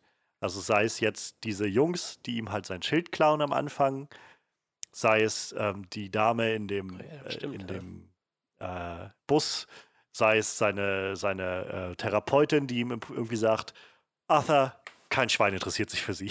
für mich interessiert sich auch keiner.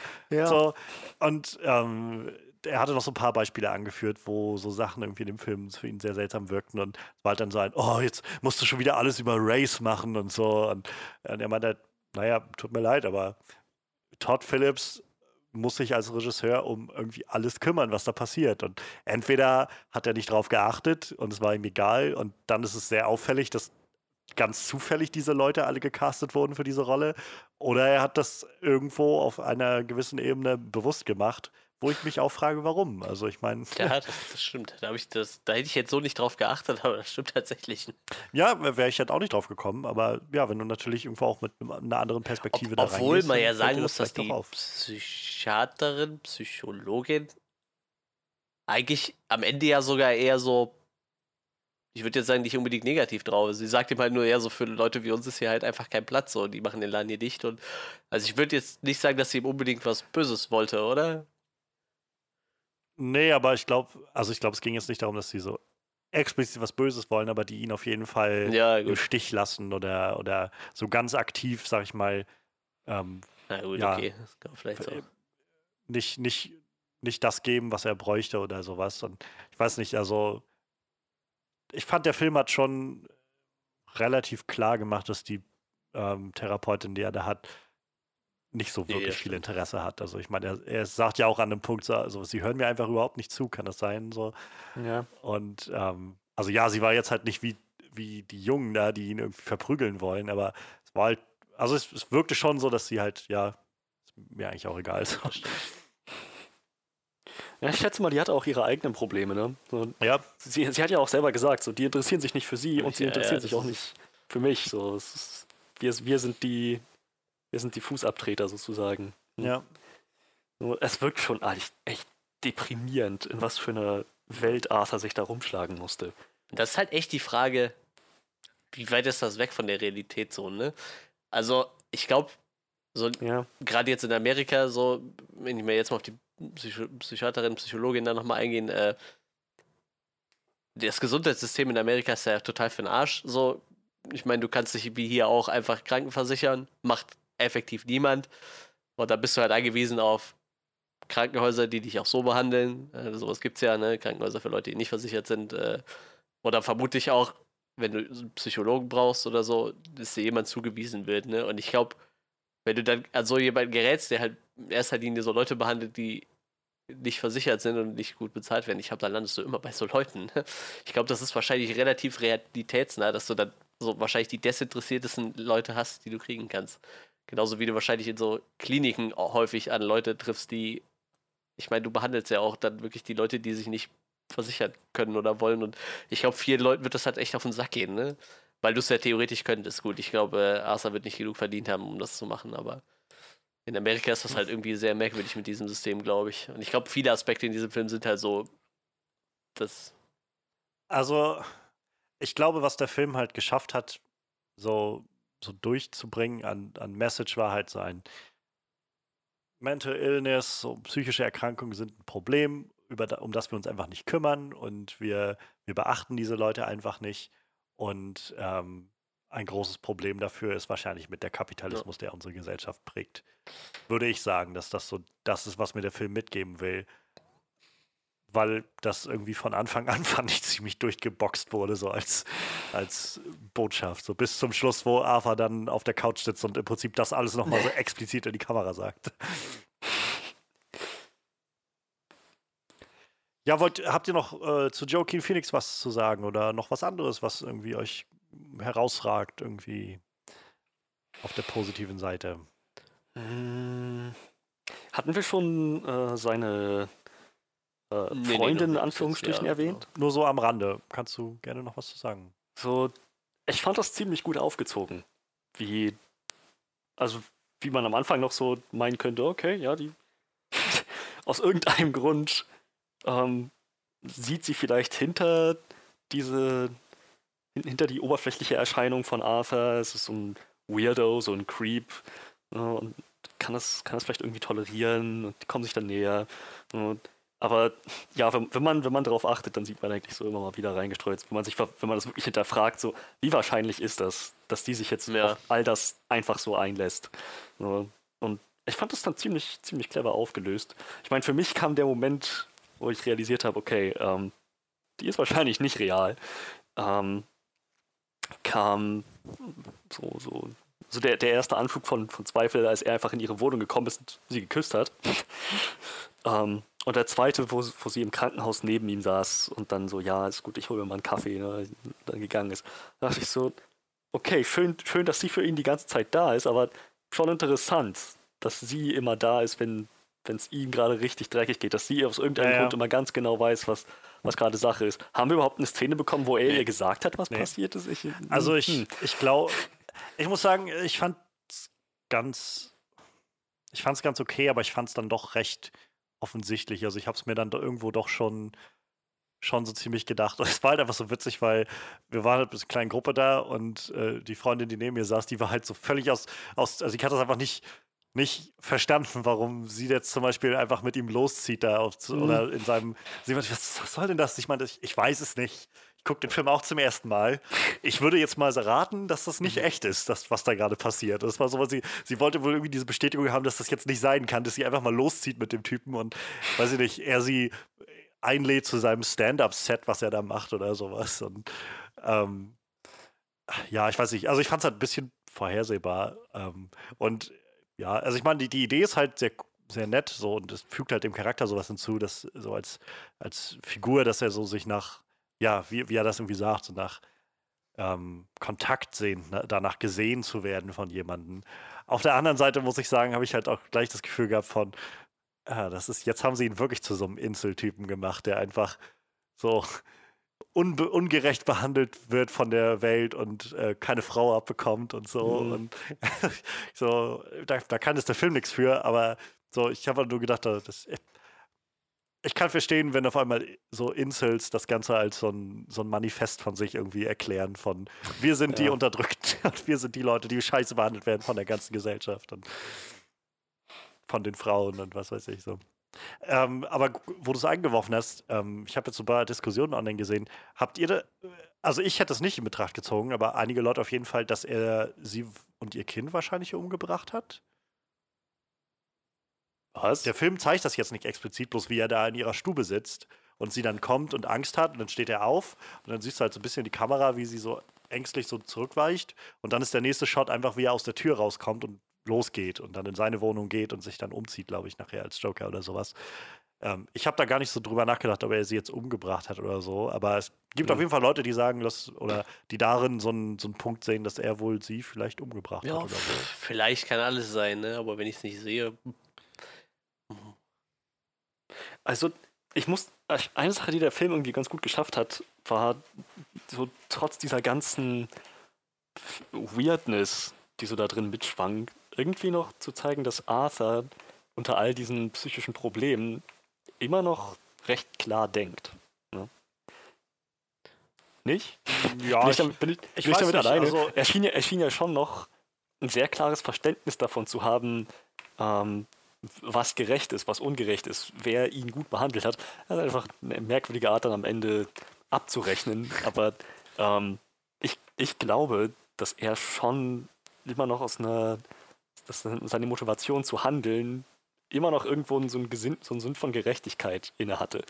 Dass sie jetzt nicht die Frau seiner Träume war, die er sich die ganze Zeit da, dazu halluziniert hat, dafür kann sie nichts. Ich glaube nicht, dass er sie umbringt, aus einfach überhaupt keinem Grund, und dann auf Live, auf, auf, auf Live-TV anfängt, die Gesellschaft anzuprangern, wie es sein kann, dass sie ihn so un, un, ungerecht behandelt. Ja, also ich, ich glaube, ich weiß, was du meinst. Und ähm, ich glaube, ich stimme damit so ziemlich überein. Und ich, für mich spielt das, glaube ich, so ein, so ein bisschen so ein Problem, was der Film halt hat, ähm, dass er doch sehr stark ähm, so ein bisschen sich auf die Seite von Arthur schlägt, in dem Sinne von, also ich weiß nicht, der, der Film ist halt, er zeigt halt eine Person, die ziemlich abscheuliche Dinge tut und gleichzeitig so ein bisschen sehr stark liebäugelt mit, naja, irgendwo hat er ja schon recht, das mal so zu machen. Ne? Also es war ja jetzt auch mal irgendwie Zeit so ein bisschen.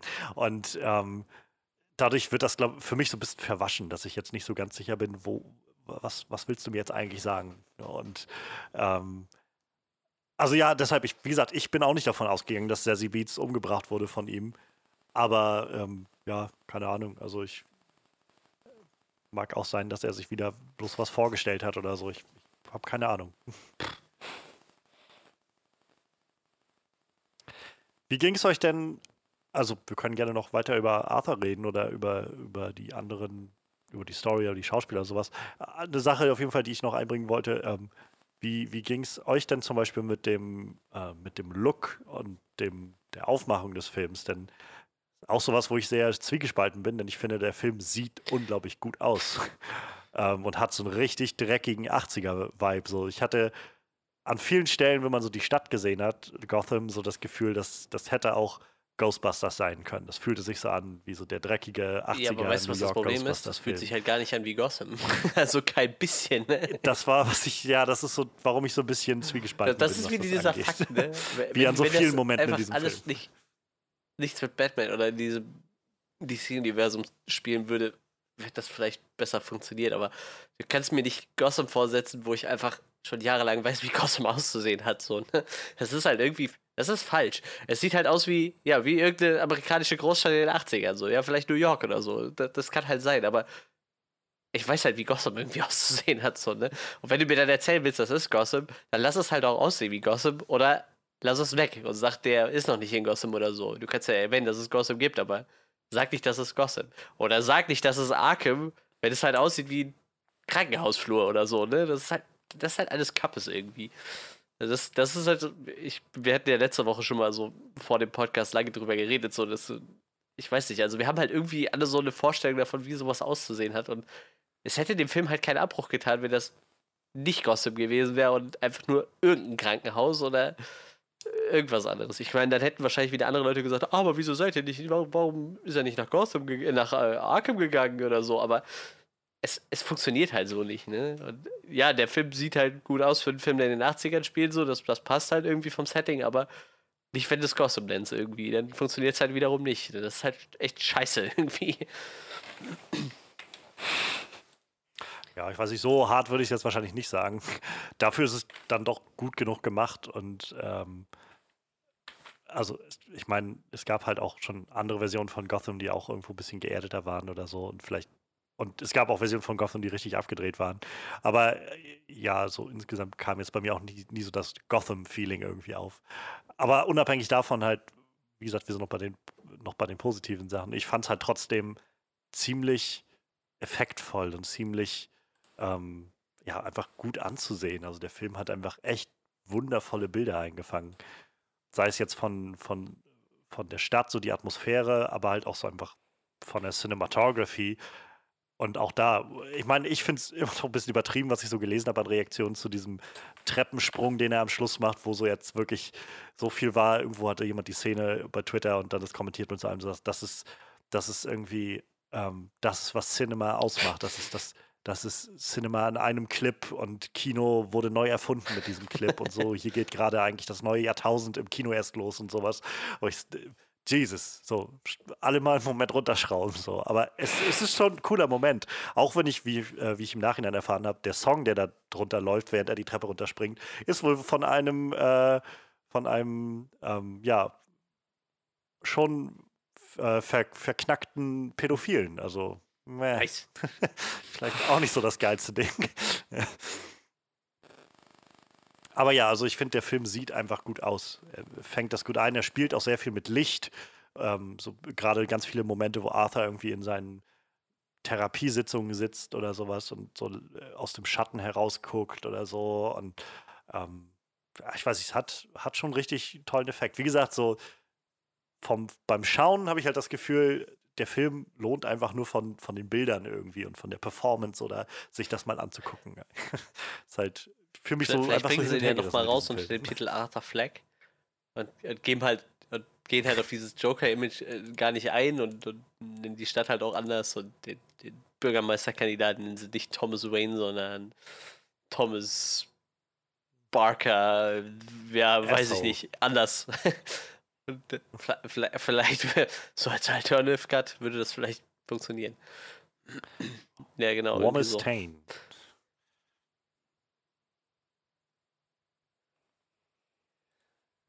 Habt ihr noch was? Oh. Dinge in der Story oder so, die ihr erwähnen wollt oder weiß nicht, ob, ob euch noch irgendwas ins Auge gefallen ist, ob es vielleicht Easter Eggs gab oder, oder so Anspielungen auf äh, auf, auf die Batman-Historie, mm. die euch gefallen haben. Ja, so. darauf werde ich, glaube ich, nochmal zu sprechen kommen gleich. Ich kann auf jeden Fall sonst noch, ich kann auf jeden Fall sonst noch sagen, der Score, ja, okay, stimmt, also der, der, der Soundtrack war, Wahnsinn. Das war sehr, sehr fett, so richtig krasse Streicher. Ich kannte die Dame, die den Score gemacht hat, auch äh, gar nicht, so bis ich dann so gelesen habe, was sie so gemacht hat. Und dann dachte ich schon, die hat schon echt eine krasse Vita dafür, dass sie jetzt 37 ist, sind ein paar interessante Sachen dabei auf jeden Fall. Ja. Das ist schon nicht schlecht. The Revenant zum Beispiel hat sie den Soundtrack gemacht. Beide Sicario-Teile hat sie gemacht. Ch Chernobyl ist ja super hoch äh, gelobt worden, die Miniserie hat auch den, den Score zu gemacht. Also das ist ja. schon, er hat schon echt einiges äh, einiges abgeliefert. Und halt auch nicht so die, die krassen, bekanntesten Sachen, aber das ist halt irgendwie eine, eine, eine relativ junge isländische Komponistin. So. Ich habe von der halt noch nie was geha- ge gehört, in meinem ganzen Leben noch nicht so, ne? Aber sagt, hat noch eine steile Karriere. Da setzt man sich auch viel zu selten mit Ja, man kennt halt so die, die so ein paar Leuten, die die Musik Namen machen. hat man halt so im Kopf, ne? Ich glaube, mittlerweile sagt einfach jedem Hans Zimmer irgendwas so, ne? Aber dass es halt drumherum halt auch Ja, noch ja. total viele andere gibt irgendwie, das vergisst man halt schnell mal, ne? Aber wie gesagt, so ein paar haben sich halt echt eingebrannt und ich denke mal, wie gesagt, die Dame ist 37, ne? Also die hat ja noch alles vor sich. Da kommt wahrscheinlich noch einiges. Ich denke mal, die, die spielt wohl selber auch äh, Cello oder sowas. Dann äh, hat sie wahrscheinlich gerade ein Händchen für, für Streicher, denke ich mal, ne? Ja, wahrscheinlich. Tja. Wenn ihr sonst sagt, erstmal sind wir, Wir damit können- durch, dann können wir ja. gerne in die andere Sparte schauen, nämlich was vielleicht nicht so gut für uns funktioniert hat. Ja, Wer möchte denn gerne, anfangen? gerne. dass ich das Gotham nicht mag und Arkham nicht mag. Ähm, also diese Verhunzung von Thomas Wayne fand ich echt schon fast mit am schlimmsten, glaube ich, bei diesen ganzen Sachen, die mich äh, stört, dass man Batman mit reinbringen musste. Ähm, auch diese Verhunzung von, von, von dem Tod von Thomas und Martha Wayne fand ich halt vollkommen Banane irgendwie, dass sie da einfach im, Das war echt so, wo ich gedacht habe, so weißt du, ein- einfach so in, dieser echt schon wieder mit den Perlen. Ja, und dann aber wieder. auch in dem Fall äh, äh, so total stumpf halt einfach in diesem Tumult, der da ausgebrochen ist, werden die da halt einfach umgebracht, wo ich so dachte, boah. Damit habe ich jetzt gar nicht mehr so das Problem, dass das so irgendwo das vielleicht losgetreten hat oder im Zuge des Ganzen passiert ist oder so. Aber so muss man. Das ist halt wie mit Onkel Ja, Ben. So. Ich ja. muss das nicht schon wieder sehen. Wir haben es alle gesehen. Das letzte Mal ist nicht so lange her. Und selbst als es das letzte Mal kam, haben wir schon alle irgendwie nur laut gestöhnt. Und, und es gibt dem Film echt? einfach gar nichts. Schon Ne? wieder. Da könnte ich. Bei Batman wie Superman könnte ich wenigstens noch verstehen, dass äh, Zack Snyders Idee war, ja, wenigstens brauche ich halt dieses Ja. Martha, was dann halt Thomas Wayne am Schluss sagt, bevor er stirbt, so, damit wir irgendwie so eine Vorbereitung haben für das Ende, was, naja, wir wissen alle, wie das Ende war, aber ähm, hier war es jetzt wirklich einfach nur so ein hier.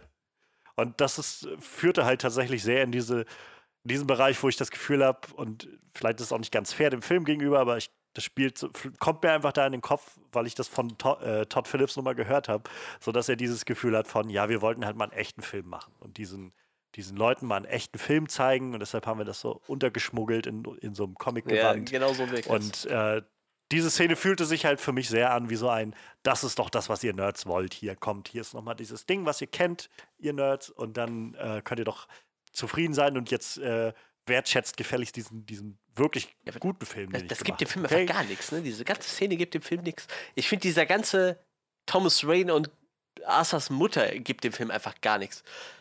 Also, okay, man kann das halt so stehen lassen, aber nur weil der Typ jetzt Thomas Wayne ist, macht das die Szene jetzt weniger, kein bisschen mehr oder weniger spannend irgendwie, ne? Es hätte halt x-beliebiger Bürgermeister sein können, ne? Einfach um ein bisschen den Wahnsinn der Mutter voranzutreiben. Aber dieser, diese Todesszene bringt dem Film einfach gar nichts. Genauso wie die Szene, wo er da hinfährt und glaubt, er wäre sein Vater. Also das ist halt so, so Panne irgendwie alles. Es gibt dem Film halt einfach keinen Mehrwert und äh, also ich glaube tatsächlich eher, dass es genau das Gegenteil bei den Comicfilms be bewirkt hat. So, ich glaube, die fühlen sich alle eher vor den Kopf gestoßen davon. Ich. Das kann, das kann ich mir schon vorstellen. Vor allem ist das irgendwie so ein Teil, der so sehr zu diesem Edge-Faktor beigetragen hat. Was wäre denn, wenn Thomas Wayne gar nicht so ein Philanthrop ist, sondern einfach nur ein reiches Arschloch? Hä? Wäre das, wär das nicht mal eine unglaublich neue Perspektive? Äh, Ja, okay, aber, aber warum? Ich meine, was, was sollte ihn. Ach, scheiße, wen interessiert Und wie du schon meintest, meine, es hätte gar nicht mal Thomas Ja. Wayne sein müssen. Das hätte Ja, irgendwer richtig. sein können. Es Irgendein halt- reiches Arschloch. Diese, das, es wusste aber, sie haben sich für Thomas Wayne Ja. entschieden, glaube ich, eben, naja, um, um mal zu sagen, ha, ein neues Und Bild. halt äh, zum Was Ende noch diese davon, Thomas Szene Wayne da rein. scheiße. Nee. Spülen, ne? ja, ja. Und halt so diese, so gezwungen, diese Verbindung zu Batman zu haben. So, das sind halt diese Momente, wo ich das Gefühl habe, dieses Skript für den Film hat doch bestimmt schon seit Ewigkeiten bestanden.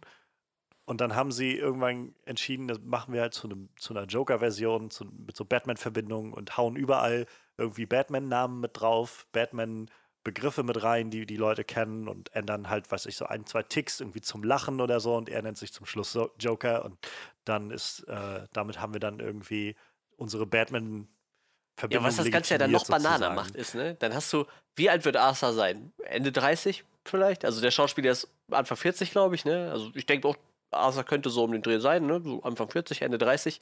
Und dann hast du einen Bruce Wayne, der 8 ist. Das heißt, wenn Bruce Wayne Batman wird, irgendwann ist der Joker 70 oder was? Oder 60? So, so ein alter Knacker. Ich meine, das ist jetzt einfach vollkommen irrelevant, aber das macht das Ganze halt einfach nur noch bananer, so mit diesem, wir müssen da jetzt unbedingt noch Batman reinsetzen, so. Dann, noch nicht mal das passt ja. dann irgendwie so. Ne? Das, das kommt dann einfach nur noch mal so als Sahnehäubchen oben drauf, dass einfach Bruce Wayne 30 Jahre jünger ist wie der Joker oder so. Oder noch jünger, 35 Jahre. Wobei das mit dem 89 Tim Burton-Film vielleicht sogar hinkommen würde, oder? So einiger. Ich weiß halt nicht, wie alt Michael Keaton damals war, aber, aber ich glaube. 30 Jahre Unterschied, ähm, oder? Jack Nicholson, Jack Nicholson war auf jeden Fall 55, glaube ich, in dem Dreh. Und ich meine, wenn du von Batman ausgehst, also da reicht es ja theoretisch, wenn du rechnest, so 20 Ja, aber ich sag mal, das ist ja immer sein Ernst in dem Business, ne? Da müsste ja irgendwann mal an Altersschwäche gestorben sein. So.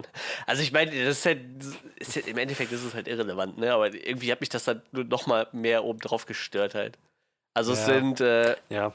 24 Jahre Unterschied zwischen, zwischen Michael Keaton und, und, und Jack Nicholson. Ich weiß, was du meinst. Ich habe mir jetzt darüber gar nicht so einen großen Gedanken gemacht. Es war ein Gedanke, der mir kam. Ich dachte, Gelogen, okay, es sind nur 14 Jahre. ausgewachsen ist, dann, dann ist Joker vielleicht auch ein bisschen betagter. Aber keine Ahnung. So, dann dann, dann denke ich mir auch gleichzeitig, wer weiß, äh, ich kann mir problemlos denken, dass der irgendwelche experimentellen Drogen genommen hat, die seinen Alterungsprozess aufhalten. Ja. Dass er nochmal irgendwie zwischendurch. Ich glaube, das wäre mir vollkommen lache gewesen, wenn es halt äh, irgendwo in einem anderen Kontext Batman Joker gewesen wäre. So, aber jetzt, jetzt war es so, so dieses Sahnehäubchen auf das mich auf allem, was mich eh schon aufgeregt hat, so, ne, dass dieser Altersunterschied halt einfach ja. auch viel zu krass ist. Aber wie gesagt, das ist halt, glaube ich, noch der, der, das kleinste Problem, was ich mit diesen ganzen Batman-Anspielungen da hatte. Ne? Ich gesagt, wenn mir einer Arkham vorsetzen will, dann doch bitte nicht einfach ein Krankenhausflur so, ne? Das ist halt. Ja. Das ist halt so. Es hätte halt wenigstens irgendwas haben müssen. Es muss ja nicht immer dieses, ich weiß nicht, dieser Altbau sein oder so, dieser bisschen viktorianisch vielleicht eingehauchte Altbau, den man halt so aus den Comics kennt oder aus, aus dem einen oder anderen Film so, sondern, aber das muss halt irgendwas Besonderes haben. So, es ist halt Arkham so und nicht halt einfach, weiß ich nicht. Wahrscheinlich, wenn ich bei uns hier durch durch äh, ja, halt das psychiatrische Krankenhaus gehen, was ein paar Orte weiter haben, sieht das wahrscheinlich genauso aus irgendwie, ne? Ist halt, naja. Ja, ich glaube, und ich glaube, das ist halt genau das, worauf Todd Phillips es abgesehen hat, dass du dieses Gefühl bekommst von, das ist halt echt.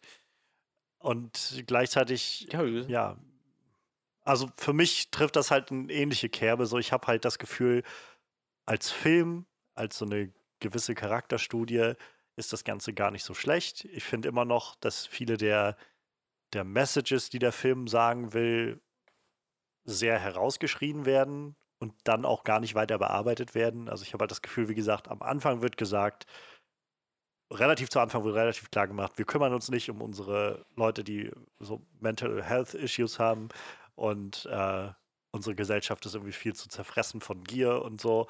Aber es wird nie weiterentwickelt als, ja, das ist halt so, bis zum Schluss hin, habe ich das Gefühl.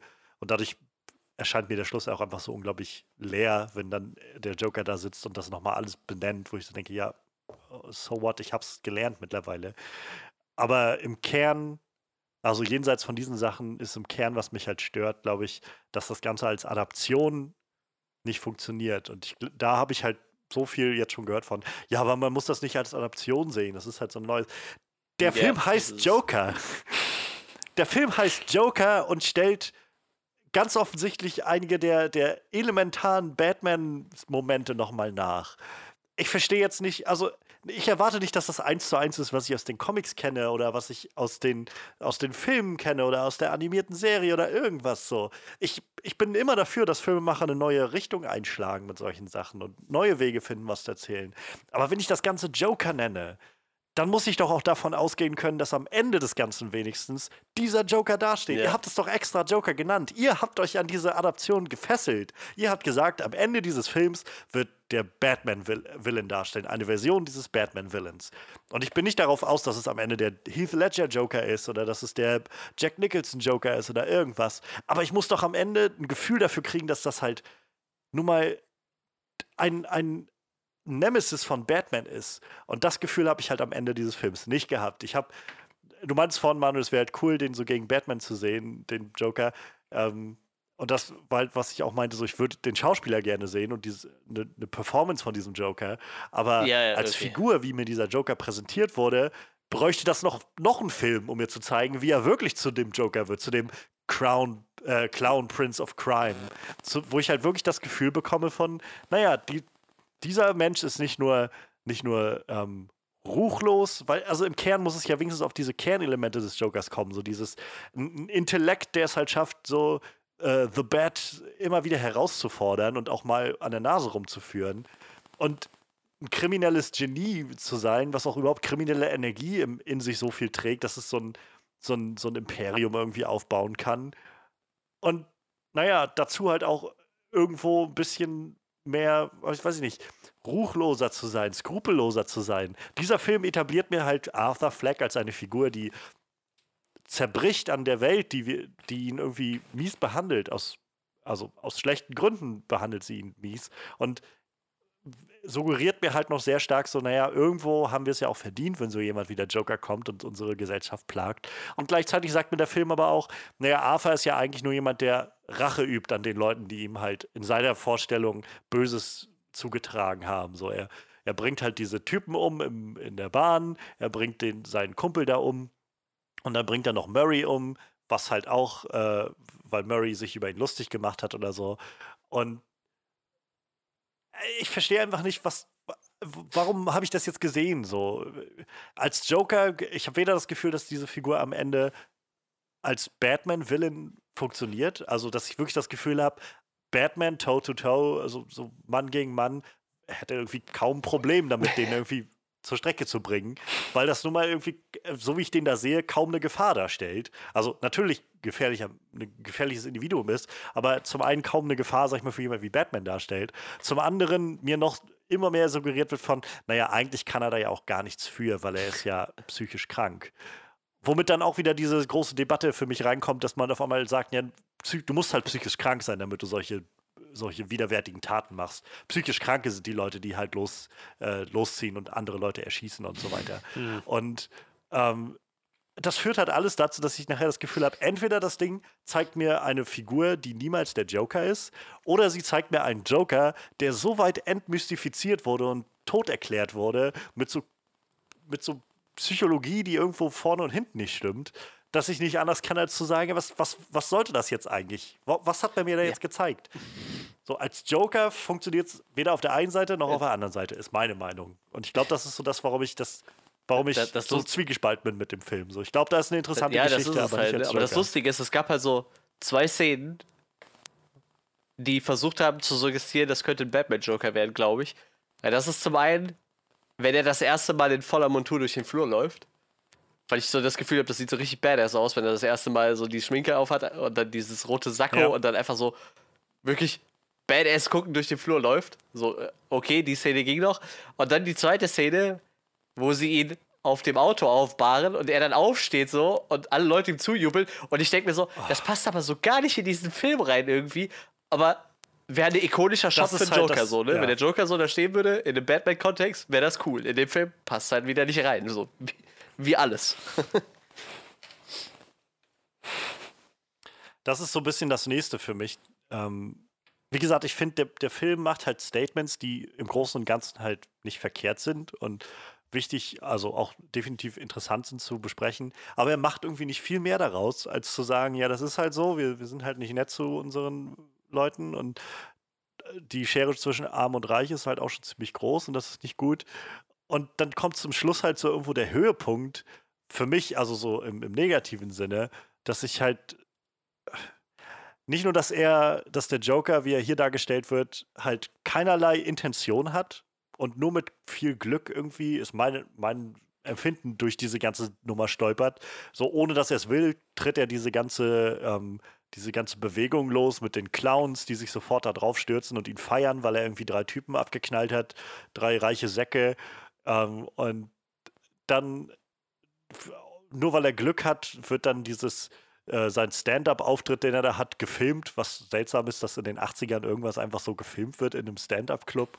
Und dann wird das gezeigt bei Murray, der sich darüber lustig macht. Und dann hat er noch das Glück, dass die Leute darauf reagieren und sagen, wir wollen ihn gerne in deiner Show sehen. Dann wird er auch noch eingeladen. Und selbst obwohl da draußen die Clowns gerade irre sind und, und durch die Straßen randalieren, hat niemand, also hat Mark Maron, der irgendwie nur eine halbe Minute in diesem Film ist, ähm, hat dann, ist der Einzige, der sagt, vielleicht ist es keine gute Idee, der Typ, der, den Typen, der als Clown verkleidet ist, Ja. jetzt auf die Bühne zu holen. Und niemand kommt auf die Idee, den nach einer Knarre zu checken oder irgendwas.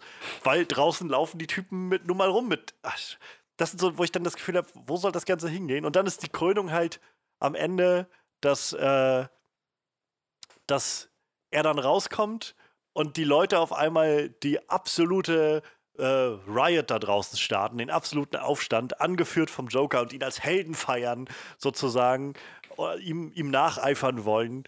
Und ich dann einfach nicht anders kann, als was, was will der Film mir jetzt sagen? So die, wir, wir sehen nur, die reichen Leute sind irgendwie scheiße. Thomas Wayne war das Riesenarschloch, ähm, was ihn irgendwie einfach so ins Gesicht geschlagen hat und so. Und auf der anderen Seite hast du die, äh, die, die Leute, die dagegen sind, und die sind auch alle irre am Schluss, feiern den Joker und, und wollen irg- machen nur Terror auf der Straße und rauben äh, irgendwie Geschäfte aus und sowas. Und äh, feiern den Joker mittendrin, der dann da steht. Und was soll ich jetzt hier glauben? Dass der Joker eine schlechte Figur ist, dass er eine gute Figur ist? Der, Film zeigt mir definitiv, dass er ziemlich ziemlich verabscheuungswürdige Sachen macht. So, ich fand gerade die Szene, als er seinen, seinen ehemaligen Arbeitskollegen umgebracht hat, ziemlich intensiv und wo ich, also weil es so aus dem Nichts kam, wie er den abgestochen hat und ihm seinen Kopf zerballert hat da an der Wand. Und ich hätte schon gedacht, so, oh, so, und du mitkriegst, irgendwie, ja, ich soll, ich soll jetzt davor zurückschrecken und das soll das Gefühl bekommen von, das ist halt ein, das ist halt ein menschliches Wesen geworden, was man nicht mehr, nicht mehr sein will und nicht unterstützen will. Und gleichzeitig sagt mir der Film aber irgendwie, ja, nee, alle Leute feiern ihn, aber die sind auch nicht ganz cool. Aber die andere Alternative sind ja, dass die, das sind die ganzen reichen Arschlöcher, die sind auch mies. Weil es gibt keinen Zwischenraum in diesem Film. Der Film zeigt mir irgendwie nur diese beiden Extreme und ihn da mittendrin und äh, irgendwie, das, das will mir einfach nicht in den Kopf, dass das halt bitte der Joker sein soll. Also es funktioniert für mich irgendwie nicht. Und auch diese Vorstellung, dass er, dass der Joker irgendwie als Held von Gotham da irgendwie gefeiert wird, von den einfachen armen Leuten. Ich, ich weiß nicht, das, das will mir einfach nicht in den Kopf so und ähm, macht für mich einfach keinen Sinn. Und das ist nicht, weil ich sage, ich habe halt das Bild vom Joker und genau dieses muss es sein, sondern einfach, weil ich das Gefühl habe, dieser Film kommt nie im Kern auf das, was den Joker eigentlich ausmacht. Ja, irgendwie nicht. Wie gesagt, äh, also ich, ich glaube, wir kommen immer wieder auf den Punkt zurück, dass das wahrscheinlich alles funktioniert hätte, wenn das einfach nicht Joker gehießen hätte und sich einfach um Arthur Fleck gedreht hätte. So, ich meine, der Name ist ja, glaube ich, auch im Batman-Universum eigentlich nicht gesetzt. So, ne? Der Typ hätte einfach Arthur Fleck heißen können und es wäre einfach eine Charakterstudie von, Ja. von einem psychisch kranken Mann, der einfach in der Gesellschaft nicht klarkommt und nachher dann durchdreht. So, ich weiß nicht. Wie, wie geht's denn dir damit, Freddy? Ich glaube, ich habe das Gefühl, ich habe so viel zu viel geredet. Du, hat- du meintest ja, als wir aus dem Kino kamen, gerade noch, dass, so, dass du noch mehr so mit der Einstellung rangegangen bist, das ist mehr so ein, so ein Elseworld-Flick Genau. und Ja, ich hatte, ich hatte mir das schon so vorgestellt, weil ich, deswegen muss ich sagen, ähm, ich kann verstehen, was, was du meinst mit, das soll jetzt der Joker sein, dass das nicht ganz für dich rüberkam.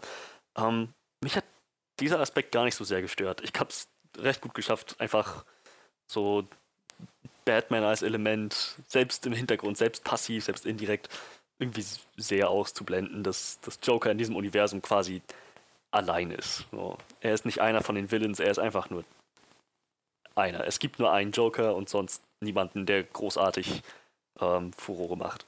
So habe ich mir das zumindest vorgestellt.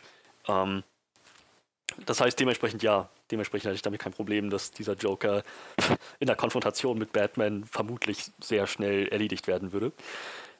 Äh, aber keine Ahnung. So, ich hatte schon so ein bisschen das Gefühl, dass, dass der Film halt nicht hundertprozentig eine klare Richtung mit dem einschlägt, was er jetzt eigentlich ausdrücken möchte. Weil, naja, ich meine, ja, so, wir hatten, der hat ziemlich, ziemlich starke, aussagekräftige Szenen darüber, wie, wie, wie, wie der so, so, soziale Abgrund einen noch weiter runterzieht, wie das alles nur noch so eine Teufelsspirale wird, gerade wenn man dann noch mit der psychischen Erkrankung zu leben hat, so wie sich einfach niemand einen Dreck fährt. Ja. Ähm, es hat sich am Ende schon ein bisschen angefühlt wie so ausgleichende Gerechtigkeit, dass die Leute jetzt auf die Straße gehen. Aber andererseits verherrlichte das doch alles irgendwie sehr, fand ich. Ja. Es, es, ich meine, Das für halt, Arthur, sch- schön, schön, dass Arthur dann irgendwie so am Ende noch eine gewisse Anerkennung gefunden hat, aber die Art und Weise, wie er die gefunden hat, war jetzt nichts, was man irgendwie als, als Message in einen Film einbauen sollte. Zumindest nicht auf diese Weise. ja, nicht, nicht ohne das irgendwo klar zu machen, dass das halt mehr als Negativbeispiel gemeint ist, ja. Und das, ich da, ich meine, da hätte sich doch super angeboten, dass Thomas Wayne einfach nur missverstanden war und nicht irgendein Ar Tja. Arschloch. Dass jetzt Tom, dass jetzt das in diesem Fall einzubauen, wenn man schon sagen muss, wir müssen jetzt zeigen, wie die Waynes erschossen werden, dass wie, wie Bruce zu Batman wird, ähm, da hätte man das doch wunderbar an der Stelle machen können, zu zeigen, naja, die Leute feiern ihn jetzt und gehen jetzt auf die Straße, aber als Konsequenz sterben jetzt auch gute Menschen. Ja. Aber dadurch, dass halt die Waynes von vornherein als so eine Arschlochfamilie aufgezogen haben, ging das auch nicht mehr. das ist halt genau das, was ich meinte, so mit dem, ich, ich, was, was will der Film mir am Ende des Tages irgendwie sagen? Bis so kurz bevor, bevor er in das Studio gegangen ist und so, hatte ich halt noch so das, da war mein Empfinden halt noch mehr so, ja, die, dieser, der Film, wie wir sagen, über die reichen Säcke da oben und die Leute, die sich jetzt da unten aufschwingen und halt irgendwie das, das als Weckruf genommen haben, um sich gegen die Reichen da aufzu, aufzulehnen sozusagen und einzutreten. Und wenn der Film mir eine Botschaft geben will über, ähm, weiß ich nicht, so es ist, es ist Zeit, dass wir uns irgendwie das nicht mehr bieten lassen oder so, dann ist das eine legitime Art und Weise, finde ich. Aber nachdem der Joker dann irgendwie im Studio einfach live jemanden erschießt und die Leute daraufhin einfach ein, die absolute, den, den Stadtkrawall irgendwie ausrufen und die Leute, von denen ich dachte, dass der Film mir noch sagen will, ja, das sind halt die einfachen, armen Leute, so wie der Joker selbst oder wie Arthur Fleck selbst, die jetzt halt anfangen, ihr Leben in die Hand zu nehmen oder sowas und anfangen irgendwie nach Gerechtigkeit zu rufen und die darstellt als auch nur so eine wilde Horde, die einfach losrennt und Leute erschießt und ähm, halt, dann, dann bleibt mir halt irgendwo kein Raum mehr zu sagen, was, wa- wa- was soll ich jetzt hier raus mitnehmen? Ganz offensichtlich will mit der Film mir sagen, dass, weiß nicht, alle sind scheiße und der Joker steht mittendrin und wird von uns angehimmelt. Ich, ich weiß es nicht. So. Und das, das ist halt, wo ich das Gefühl habe, dafür, dass der Joker in diesem Film, ich nenne ihn jetzt mal Joker, also unabhängig davon, was er, wie gut er jetzt Joker oder nicht Joker funktioniert, ähm, am Schluss, er will selbst als Joker angekündigt werden und was er dann halt macht, ist ähm, halt nichts, wo man wo man das so inszenieren sollte, dass man das Gefühl bekommt von, ja, das ist so ausgleichende Gerechtigkeit, die jetzt da gerade geübt wird. Und ich weiß nicht, der Film hat es halt nicht geschafft, das irgendwie zu, rüberzubringen, finde ich, dass das halt definitiv das Falsche ist, Leute zu erschießen, einfach so, weil man das Ja. Gefühl hat, dass man von ihnen falsch behandelt wurde. Ähm, keine Ahnung, also ja, wie gesagt, ich glaube, der Film ist da auch einfach zu verliebt in die Figur, die er da geschaffen hat und zu sehr noch, ah, ist doch irgendwie, wie gesagt, auch edgy genug, irgendwie das Ganze nochmal so ein bisschen herauszukitzeln. Und ich finde es halt schade insofern, weil, wie gesagt, ich glaube, das Ganze hätte deutlich besser funktioniert, wenn man diesen ganzen Gotham-Aspekt irgendwie rausgelassen hätte und nicht so gekünstelt irgendwie alles auf Batman getrimmt hätte. Dann hätte man vielleicht auch ein bisschen mehr Raum gehabt für, für so ein paar Nuancen, was das Ganze angeht. Und es ist halt schade, wie polarisiert irgendwie die Debatte geworden ist um diesen Film. So ist halt einfach ein. Da, äh, ist, ja, man, ich, ich bin mittlerweile echt durch damit, habe ich das Gefühl. So, ich habe weder, ich freue mich, dass wir nochmal irgendwie so drü drüber reden konnten und uns austauschen konnten, aber ich habe halt echt kaum Intention, nochmal mit irgendwem irgendwo darüber viel zu reden, muss ich sagen. Ich bin einfach nur noch müde davon. Ja, aber das ist auch ein Film, den ich mir wahrscheinlich auch nicht so oft nochmal angucken werde, glaube ich. Ich glaube, da werde ich nicht noch oft mit irgendwem drüber Ja, reden ich- müssen. Ich habe halt gedacht, so äh, einmal zu Jo. sehen war jetzt gar nicht verkehrt, einfach aufgrund der, der Machart und der Bilder und auch einfach. Es, es, ich finde, es ist halt kein schlechter Film, so im Kern. Aber es, es funktioniert halt nicht so auf allen Ebenen, die er gerne hätte, glaube ich, dass er da funktioniert als Film. Aber ganz offensichtlich gibt es ganz viele Leute, die das echt anders sehen. So oft. Also es gibt so viele Leute, die sagen, ich weiß, ich habe den schon fünfmal geguckt und ich werde nächste Woche nochmal reingehen. Ja, so. der Film ist halt echt auf dem Weg, der erfolgreichste R-Rated-Film zu werden. Ne? Das ist halt echt traurig. Also der Sprung von, von Joker zu Deadpool 2 ist halt nicht mehr groß. ne? Also da hängen jetzt noch 47 Millionen dran. Ne? Ja, also der wird das sicherlich werden. Ich, ich kann Leute verstehen auch, die irgendwie was daran finden und halt irgendwie mehr da drin finden können und vielleicht auch Dinge ausklammern können, die mich daran stören. So, das ist halt das, wo ich am Anfang meinte, ähm, ich, ich, ich glaube, bei diesem Film hängt es viel davon ab, von welcher Position man irgendwie darauf schaut und was man darin sieht oder äh, erkennt oder wie man gewisse Thematiken irgendwie angeht. Und ich kann halt nur sagen, so als Charakterstudie fand ich das halt interessant, aber so als zum einen als Adaption vom es nennt sich nun mal selbst Joker, kann dafür auch nichts, dass der Film am Ende versprochen hat im Vorfeld, dass er am Ende diese berühmte Batman-Figur darstellen will. Und dass das zum einen nicht irgendwie für mich aufgeht und zum anderen einfach dieser Aspekt von psychische Krankheiten und äh, ich weiß nicht, ich finde den Joker, ich finde die Vorstellung vom Joker auch einfach so viel weniger interessant, wenn ich weiß, dass der halt mehr oder weniger durch seine durch, durch seine genetische Natur oder sowas dazu veranlagt ist und da gar nichts gegen machen kann, so zu sein, wie er ist oder so, sondern ich finde gerade, was den Joker, was auch Heath Ledgers Joker so interessant gemacht hat, so gruselig auch gemacht hat, ist halt, dass du immer das Gefühl hast, dieser Typ ist halt fünf Schritte voraus und ist halt einfach skrupellos bis aufs Ende, dieser ultimative Nihilist, der einfach sich für nichts interessiert und einfach nur das Chaos halt anstrebt. Und ich weiß nicht, also irgendwo wenigstens einen Aspekt davon hätte ich dann doch gerne, wenigstens so den, den, den Schimmer davon hätte ich gerne am Ende hier erkannt. Und stattdessen habe ich halt bekommen, naja, es ist schon, du musst halt schon eine psychische Krankheit haben, damit du sowas, sowas Verabscheuenswertes machst. Und ähm, deshalb kann man jetzt tatsächlich, könnte man wahrscheinlich auch argumentieren, dass Batman auch eigentlich ziemlich mies dafür ist, dass er einfach jemanden, der eigentlich psychische Hilfe bräuchte, also äh, Unterstützung bräuchte, einfach verprügelt und immer wieder ins Gefängnis steckt oder so.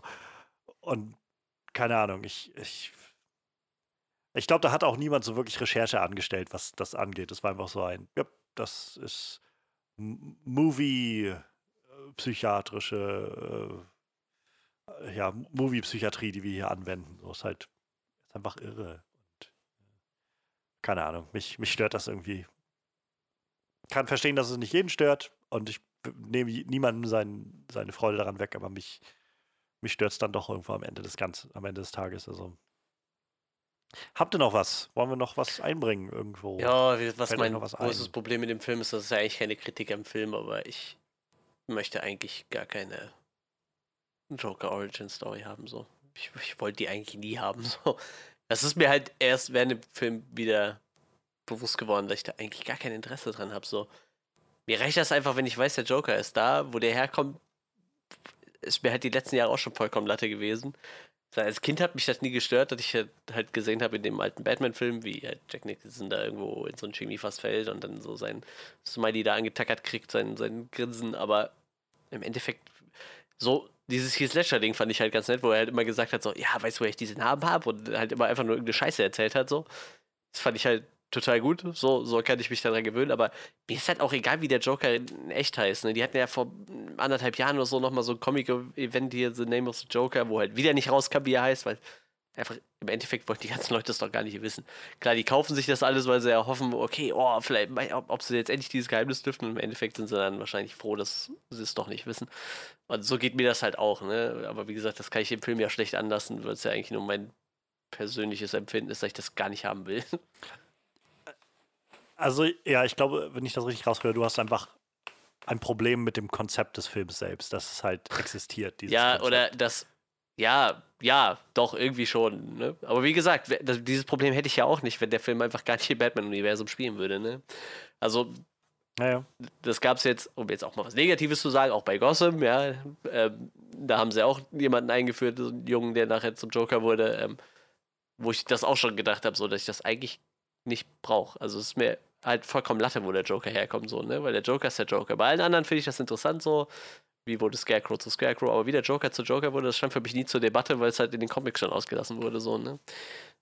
Deshalb, weiß ich nicht, hätte ich halt einfach gar nicht gebraucht, so, ne? Deshalb, wie gesagt, wenn der Film halt nichts mit, mit dem Joker zu tun hätte und nicht so heißen würde, wäre es halt auch wieder was anderes gewesen, ne? Und mich hat es halt irgendwie am Endeffekt, so als ich herauskam, war das so mein erster Gedanke, so eigentlich hast du halt diese Charakterstudie gesehen von einem Charakter, wo dich die Charakterstudie nicht interessiert. So. Das ist halt irgendwie kacke, wenn, man, wenn das irgendwie während dem Film so auffällt. Naja, aber wie gesagt, das ist halt auch ja nur meine persönliche Empfindung.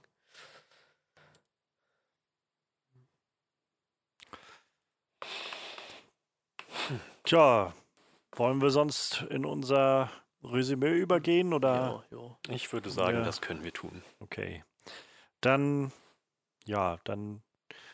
Ey, Manuel, willst du sonst gleich, gleich anschließen? Du hast ja jetzt gerade schon recht gut, glaube ich, ausgeführt, so ein bisschen, wo so im Kern das dein, dein Twist, dein Zwist Ja, mit dem Film ähm, liegt. Wie gesagt, also ich, ich glaube, also Joaquin Phoenix liefert halt echt in dem Film.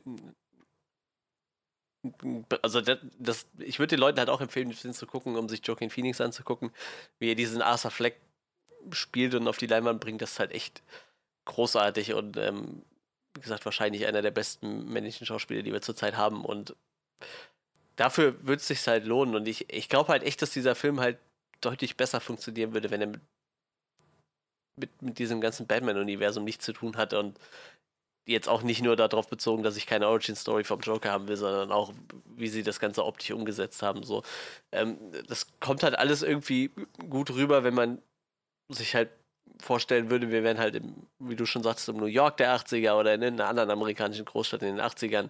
Aber nicht, wenn dir die ganze Zeit unter die Nase gebunden wird, dass es dass das Ganze in Gotham spielt und du halt irgendwie versuchst, damit diese ganzen so ein Cash Grab an diesen ganzen Comic-Fans zu betreiben, was im Endeffekt das ein, genau das ist, was, es- was es ist. Mich würde halt echt interessieren, ob es zu irgendeiner Zeit mal ein Skript gab, wo, wo gar nicht Thema war, dass dieser Film halt was mit dem Joker zu tun hat und sich das dann einfach nach und nach angeboten hat. So. Ähm, vorstellen könnte ich mir, dass, dass Todd Phillips diese Idee vielleicht schon ein paar Jahre hat und dann irgendwann so dachte, so, boah, in diesem Joker-Kontext könnte ich das vielleicht irgendwem verkaufen, besser verkaufen und irgendwer riecht ja halt das große Geld, weil ich glaube, Warner ist da auch nicht abgeneigt, mit sowas gut Geld zu verdienen. Ähm, aber wie gesagt, so in diesem Kontext funktioniert das für mich halt echt wenig. Wie gesagt, klar kann man sich halt ähm, Joaquin Phoenix sehr gut angucken in dem Film. Der, der spielt halt echt großartig, aber gezündet hat der Film bei mir halt eigentlich überhaupt nicht. Und ja, ich lande dann irgendwann so bei viereinhalb von zehn, denke ich. Also für, für mich war es halt echt nicht mehr. Und das ist halt auch ein Film, den habe ich mir einmal angeguckt, das ist okay, aber nochmal werde ich mir den halt echt nicht angucken, glaube ich. Ja, wie gesagt, ähm, also ich habe es heute schon oft irgendwie zur Sprache gebracht. Ich bin, glaube ich, einfach sehr, sehr gespalten, was diesen Film angeht. Auf der einen Seite finde ich vom Schauspiel, von der Inszenierung, also von einfach von der Bildgewalt und dem Score und allem, das kommt, da kommt einfach viel handwerklich gut gemachtes zusammen. Ähm, ich finde auch Robert De Niro zum Beispiel, haben wir jetzt gar nicht viel drüber geredet, Hm. ziemlich gut eingesetzt, hat mir gut gefallen, ähm, auch wenn es halt nicht viel war. Ähm, es ist halt einfach auf dieser Ebene da drüber. So ist halt, wie viel macht der Film tatsächlich mit seiner Message, die er da hat? Wie viel macht der Film tatsächlich aus dem Material, was er da hat, was er sich halt irgendwie selbst auferlegt hat, zu adaptieren? Und da kommt das Ganze immer wieder an den Punkt, wo ich so sage, irgendwo, entweder wollt ihr das machen oder ihr wollt das machen, aber ihr könnt nicht beides machen. Das funktioniert einfach nicht. Und das, ja, das ist so ein bisschen frustrierend. Und ich glaube, also ich kann das auf nichts fußen, aber das ist so mein, mein Empfinden, wenn ich so die Aussagen von Todd Phillips sehe und wenn ich so sehe, wie der Film gemacht ist. Für mich wirkt es, als ob Todd Phillips einfach so eine ganze Menge, dass man so Contempt, so irgendwie so Herabschätzung irgendwie ähm, für diese Comicbuchfilme von, von, ja, also aktuell im Kino dafür hat. So das Gefühl hat von, dass das ist so traurig, dass wir nur noch sowas haben und es wird Zeit, dass wir irgendwie was Echtes machen und deshalb so ein, das Ganze in so ein Korsett zwängt von Comicbuchvorlage, was halt aber einfach genauso wirkt für mich. Ähm, dazu kommt halt so Sachen wie, Todd Phillips, als er jetzt im Vorfeld davon gesprochen hat, dass Humor halt tot ist, weil halt niemand mehr sich traut, was zu sagen und so, kriegt halt auch gleich nochmal so eine ganz neue Wendung, wenn man dann sieht, wie Arthur da am Schluss sitzt auf der Couch und genau das irgendwie sagt in, in die Kamera mit so einem, ihr entscheidet, was lustig ist. Und ihr lacht ständig und dann hört ihr auf zu lachen, wenn ich irgendwas sage oder sowas. Und okay, ich, ich habe das Gefühl manchmal einfach so, Todd Phillips vielleicht auch einfach sehr verbittert irgendwie an diese ganze Sache rangegangen, ich weiß es nicht. Oder mit so einer Idee von, jetzt werde ich den mal eins auswischen oder so. Ich habe keine Ahnung. Ähm, witzig fände ich, also witzig ist halt insofern, dass halt, dass das so erfolgreich ist, auch bei den Fans des Ganzen. Ähm, vielleicht hat das so ein bisschen den, den Alan Moore-Effekt, dass halt, äh, so wie Alan Moore irgendwie diese ganzen Watchmen-Sachen und sowas geschrieben hat mit so einem, ähm, das sollte euch eigentlich zeigen, wie kaputt eure Comics eigentlich sind, die ihr lest und wie, wie, wie schwachsinnig das eigentlich ist, sich an solche Fantasien von Helden und so zu binden und einfach die Leute das mitgenommen halt haben als so ein Oh mein Gott, neue Comics, neue Helden, yay! So, und so wirkt das gerade so ein bisschen auf mich. Ich bin gespannt, wo es noch hingeht, auf was der Film vielleicht in den nächsten Jahren lostritt, ähm, weil da wird Warner auf jeden Fall auf Ideen kommen, was man jetzt als nächstes machen kann mit so einem erfolgreichen Ding. Ähm, für mich, ja, ich habe ihn einmal gesehen und ich würde sagen, einmal sollte ihn wahrscheinlich jeder geguckt haben, um einfach ein Gefühl zu kriegen, ob es was für einen ist oder nicht. Für mich hat einmal gereicht und ich bin auch dann so straight down the middle, 5 von 10 und denke so, dass, ja, wenn ich nur die Performance nehmen könnte, würde ich nur die nehmen. Aber ansonsten insgesamt fällt das eher auf die Seite von meh für mich.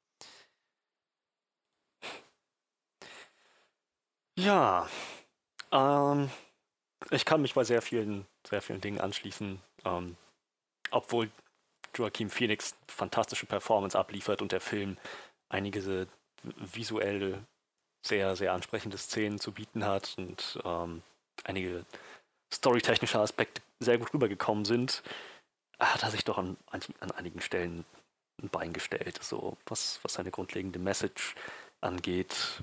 Und ähm, so prinzipiell die, die, die Idee von der Adaption des Jokers in, in eine Welt, die, ach, die so gar nicht Joker ist. Ja. Ich weiß nicht, wie, wie ich das, ich weiß nicht, ob ich noch irgendwas hinzufügen kann zu dem, was ihr beiden schon gesagt habt. Ähm, es hat für mich halt gerade gegen Ende nur noch stellenweise funktioniert. Und ja, ich denke, ich denke, da hätte was Besseres draus, draus werden können. Aber auch was wesentlich Schlechteres. Hm, ich überlege. Ich denke, ich bin schon bei 5,5 von 10. Ja. Ja, das heißt bei uns wirklich so Mixed Bag, würde ich sagen. Ähm, lasst uns doch gerne wissen, wie ihr Joker wahrgenommen habt. Falls ihr so in den Bereich von uns, wo ihr das Gefühl habt, na, das ist irgendwie alles so mal was Gutes, mal was Schlechtes? Habt ihr eher das Gefühl, ja, das war doch alles ziemlich großartig, was habt ihr denn? Oder habt ihr noch eher das Gefühl, ihr, ihr seid noch viel zu gnädig dem Ganzen gegenüber? Lasst es uns gerne, gerne wissen. Ähm, das könnt ihr machen, indem ihr uns zum Beispiel bei Soundcloud schreibt. Auf unserer Soundcloud-Seite Onscreen Podcast könnt ihr gerne immer kommentieren. Ähm, schreibt uns auch gerne bei Facebook Onscreen Review oder schreibt uns gerne auf unserer Homepage onscreenreview.de. Ihr könnt mich auch gerne anschreiben auf Twitter at jkonscreen oder Manuel auf Instagram bei Travel Ugly und den Space Luchadores. Ähm, und all diese Sachen, all diese Links, inklusive auch noch, wo ihr uns bei iTunes finden könnt und wo, wie der RSS-Link aussieht für euren äh, für euren, eure Podcast-App der Wahl. Alles das findet ihr auch noch in der Beschreibung zu diesem Track. Das heißt, ihr könnt da auch ein, euch einfach durchklicken. Ja, und damit sind wir dann erstmal durch mit ähm, wahrscheinlich auf jeden Fall dem, dem provokantesten Film, den wir dieses Jahr hier hatten. Ähm, mal schauen, was noch so das, das nächste, ja, restliche Jahr jetzt noch auf uns wartet. Ähm, wir sind auf jeden Fall nächste Woche wieder da und freuen uns auf euch. Macht's gut und bis dann.